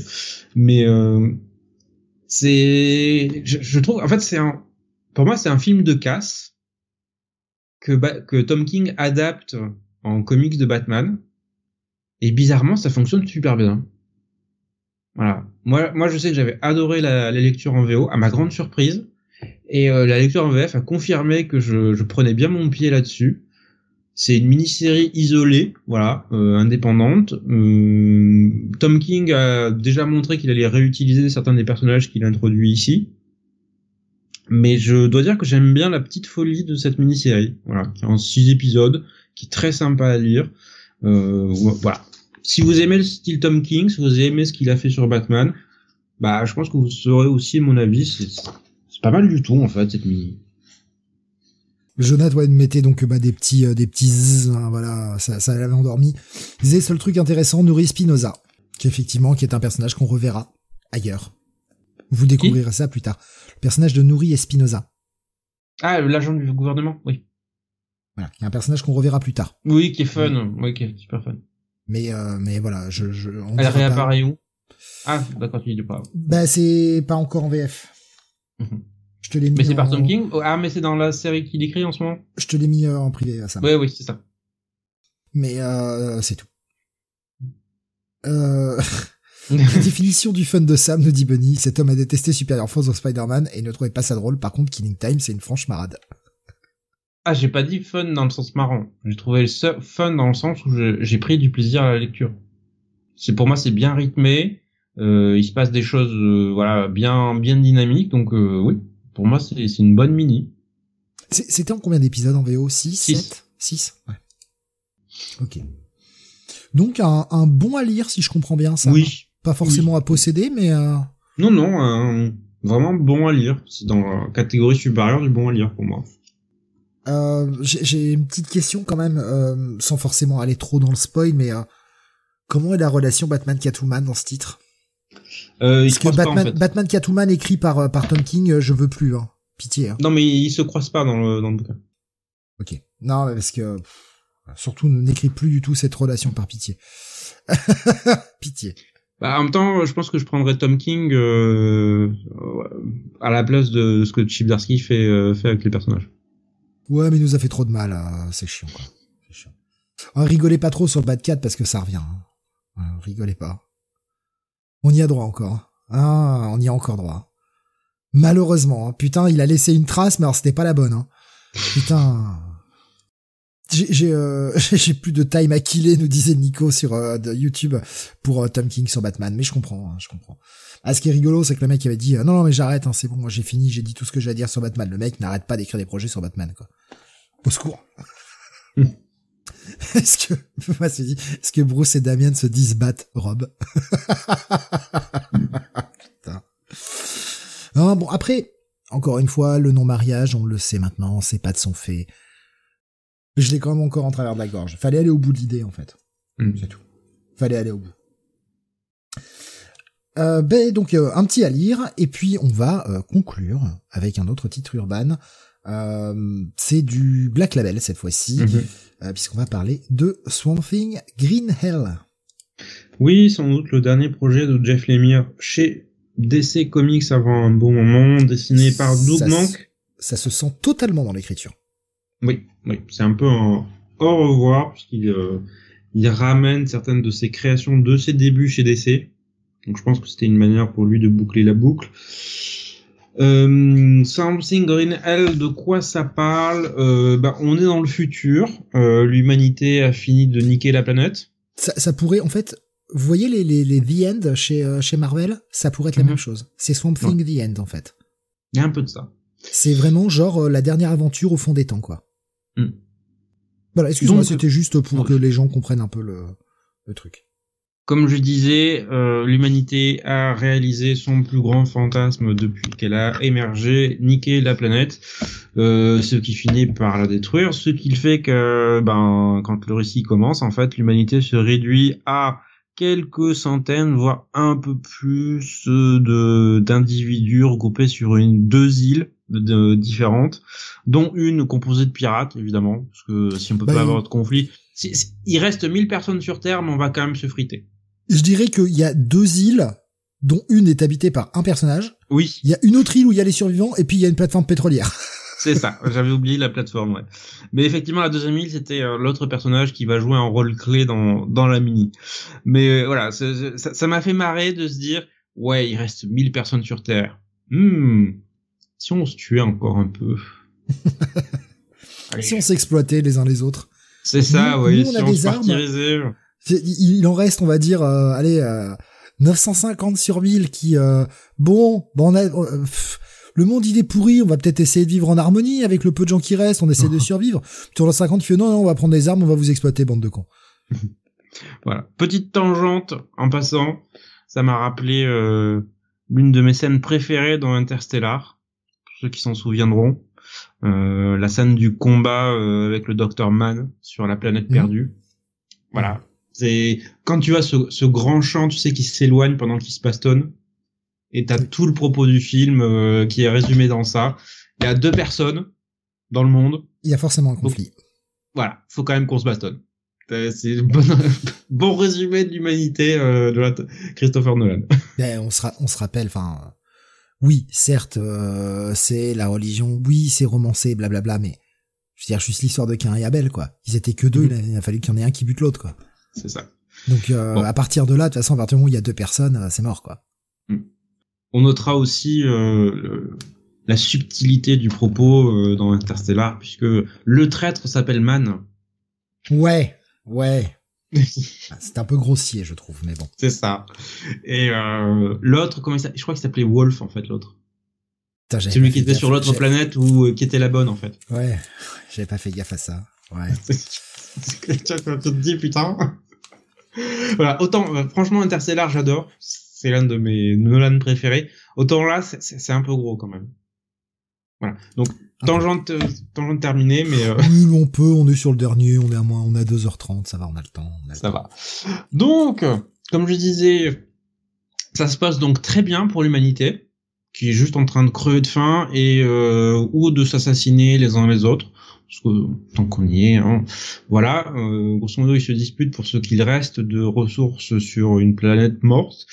Et c'est sur ce sur quoi les différents éléments se rassemblent, c'est-à-dire euh, le parlement des arbres, enfin, parlement le vert, voilà, la, la sève, le rouge qui est le, le sang et euh, la nécrose qui se rassemblent et qui disent bon, Ah, le, le green, Euh. le red, le rot, hein, pour ceux qui les ont lus en VO, quoi.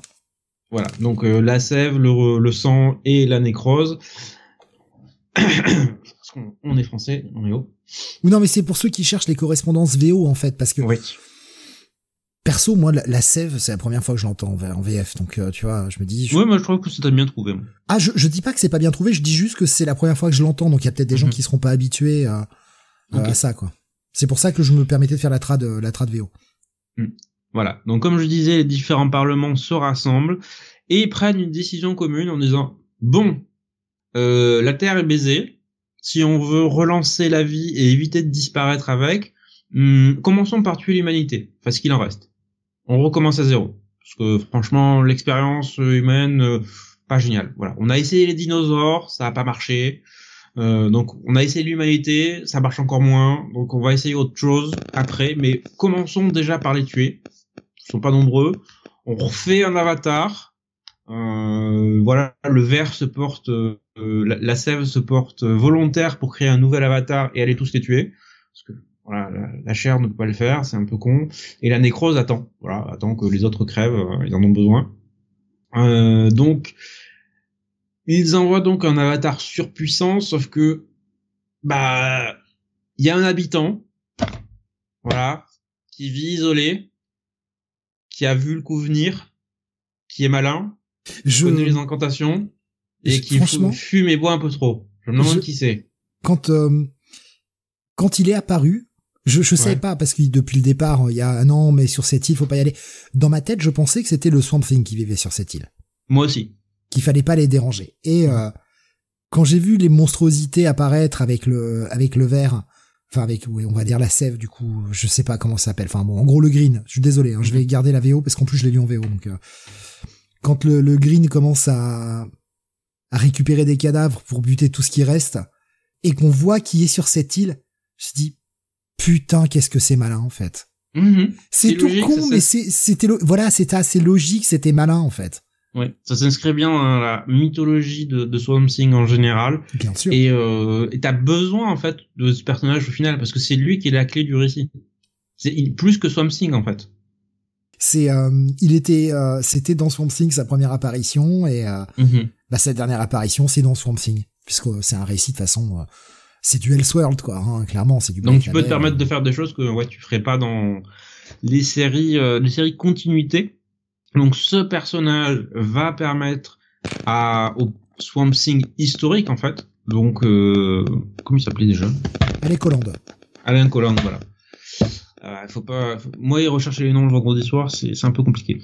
Euh, pour euh, bah, pour sauver ce qu'il reste de, de l'humanité, sauf que Alain Colland, bah, il est pas super content parce qu'il avait enfin trouvé la paix avec sa femme, avec sa fille. Bon, bon rappel, voilà, de, de Jeff Lemire là-dessus. D'ailleurs, j'étais content de voir qu'ils n'avaient pas oublié leur fille. Détail important. Parce que c'est partie des choses qui ont été redconnées avec tout et euh, c'est un, peu débile. Euh, et en gros, il lui dit, bon, mon gars, bah, si tu veux aller retrouver ton monde de paix, ben, avant, faut me rendre un service et sauver ce qui reste de l'humanité. Voilà. Euh, m'en fous que t'es pas d'accord comme ça, et c'est pas autrement. Ce qui est, ce qui est super, c'est si vous avez pas compris qui c'est, franchement, stade. Euh, oui, bah de toute façon, on a plus ou moins défloré qui c'était en parlant déjà de première apparition. Donc, euh, mais ce qui est super, c'est que on, va comprendre dans le récit que cette paix qu'il a, qui cette, cette espèce de mhm. petit coin de dimension, euh, c'est une illusion en fait. Certes, c'est une illusion, mais il l'a gagné honnêtement et il a mhm. eu l'aval du Green pour ça, qu'il l'a libéré de tous ses engagements et et donc, Baz il nous disait, l'humanité crève et c'est la fin de la mini. Voilà. Attends, ça, juste Bazafro qui nous disait sur YouTube, comment ça peut être un des derniers survivants? Bah, en faisant ce qu'il a toujours fait, quoi, des marchés foireux. Bah, oui, je, hein. je, suis pas surpris que que que cet enculé soit le dernier à vivre, quoi. C'est moi, ça m'étonne pas. Le mec a manipulé tout le monde pour être le dernier survivant, quoi. C'est euh, c'est tellement dans c'est tellement raccord avec le perso, en fait. Je suis d'accord. Moi aussi, en fait, je me suis posé la question sur la longévité du perso, mais je me suis dit, il a, il a dû passer quelques marchés ici ou là pour se, pour gratter en fait quelques années. C'est ça, c'est ce que Bazafroy nous dit. Il fume, il boit, il survit. Ben oui. Quand tu connais un peu les arts occultes, ça passe. euh, donc, euh, à partir de là, donc, nous allons avoir le combat final pour défendre ce qu'il reste de l'humanité, avec un, un Alec Holland à moitié persuadé au début, donc qui va quand même se jeter dans la bataille. Mais comme je le disais au, début, ben, outre Swamp Thing, Jeff Lemire va ramener d'autres personnages oh de la cosmologie euh, qu'il avait lui-même pas créé mais développé lors de précédents runs. J'ai tellement envie d'en voir plus sur cette version du perso. Moi aussi. J'aimerais tellement en voir plus. Et j'étais très content en fait de, de, revoir ce perso. Pareil, pareil. Je me suis dit putain, c'est cool. Et c'est c'est ça qui qui te donne ce sentiment de euh, ouais, c'est le dernier truc qu'il écrit pour DC quoi. Tu sens que là le mec est en train de faire un au revoir euh, totalement. Mhm. Je finis en fait avec le personnage avec lequel j'ai commencé. Et le récit se tient, je trouve. Je voyais Schizophile qui nous disait, j'étais, euh, je vais reprendre son message parce que je veux pas trahir, il disait grosse déception, ce Greenell. Mais j'avais vu beaucoup de, de gens, enfin, tu sais, j'avais vu des critiques assez, euh, assez moyennes sur le titre. J'y suis allé parce que, bah, histoire d'avoir un truc en plus qu'on puisse partager ensemble ce soir, donc je l'ai lu. Déjà d'une, ça se lit assez vite quand même. Oui. Et... Il n'y a pas une montagne de texte et euh, ça se lit très très correctement, très rapidement. Je suis vraiment rentré dedans pour ma part. Euh, j'ai vraiment aimé le truc parce que je l'ai vraiment pris comme un au revoir en fait à la lecture. Je me suis dit ouais c'est ça se sent que l'émir il va pas rebosser chez DC tout de suite quoi. Mhm. Il y a vraiment ce côté je dis au revoir et en le prenant sous ce prisme là, ouais je, je trouve que le, bouquin fonctionne vachement. Mhm. Et il évite moi j'ai bien aimé. Il évite certains écueils. Bien. Ouais, il, il, évite certains écueils sur la fin moi qui j'ai eu très peur en approchant de la fin. Je me suis dit oh putain va pas me faire euh, un, petit coup de euh, oh là là le something René machin. Et en fait non, il évite cet accueil là et euh, ça en est que. Bah, il passe le bâton en fait. Eh même pas en fait, je trouve. Hmm. C'est pas clair, mais du coup le fait que ce soit pas clair, tu choisis ta fin.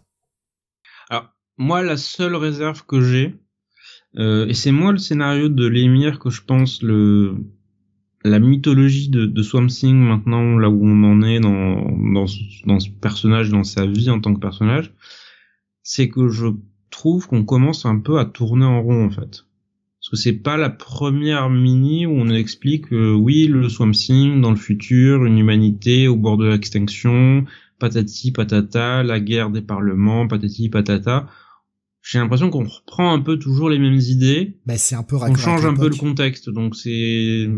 C'est raccord avec l'époque, hein. Une force de la nature, euh, avec Mm. cette époque où euh, bah on est euh, en mode euh, pollution à tous les étages. Je trouve que en fait, je je suis pas surpris qu'on soit un peu coincé dans ce prisme-là au vu de l'époque dans laquelle on vit en fait.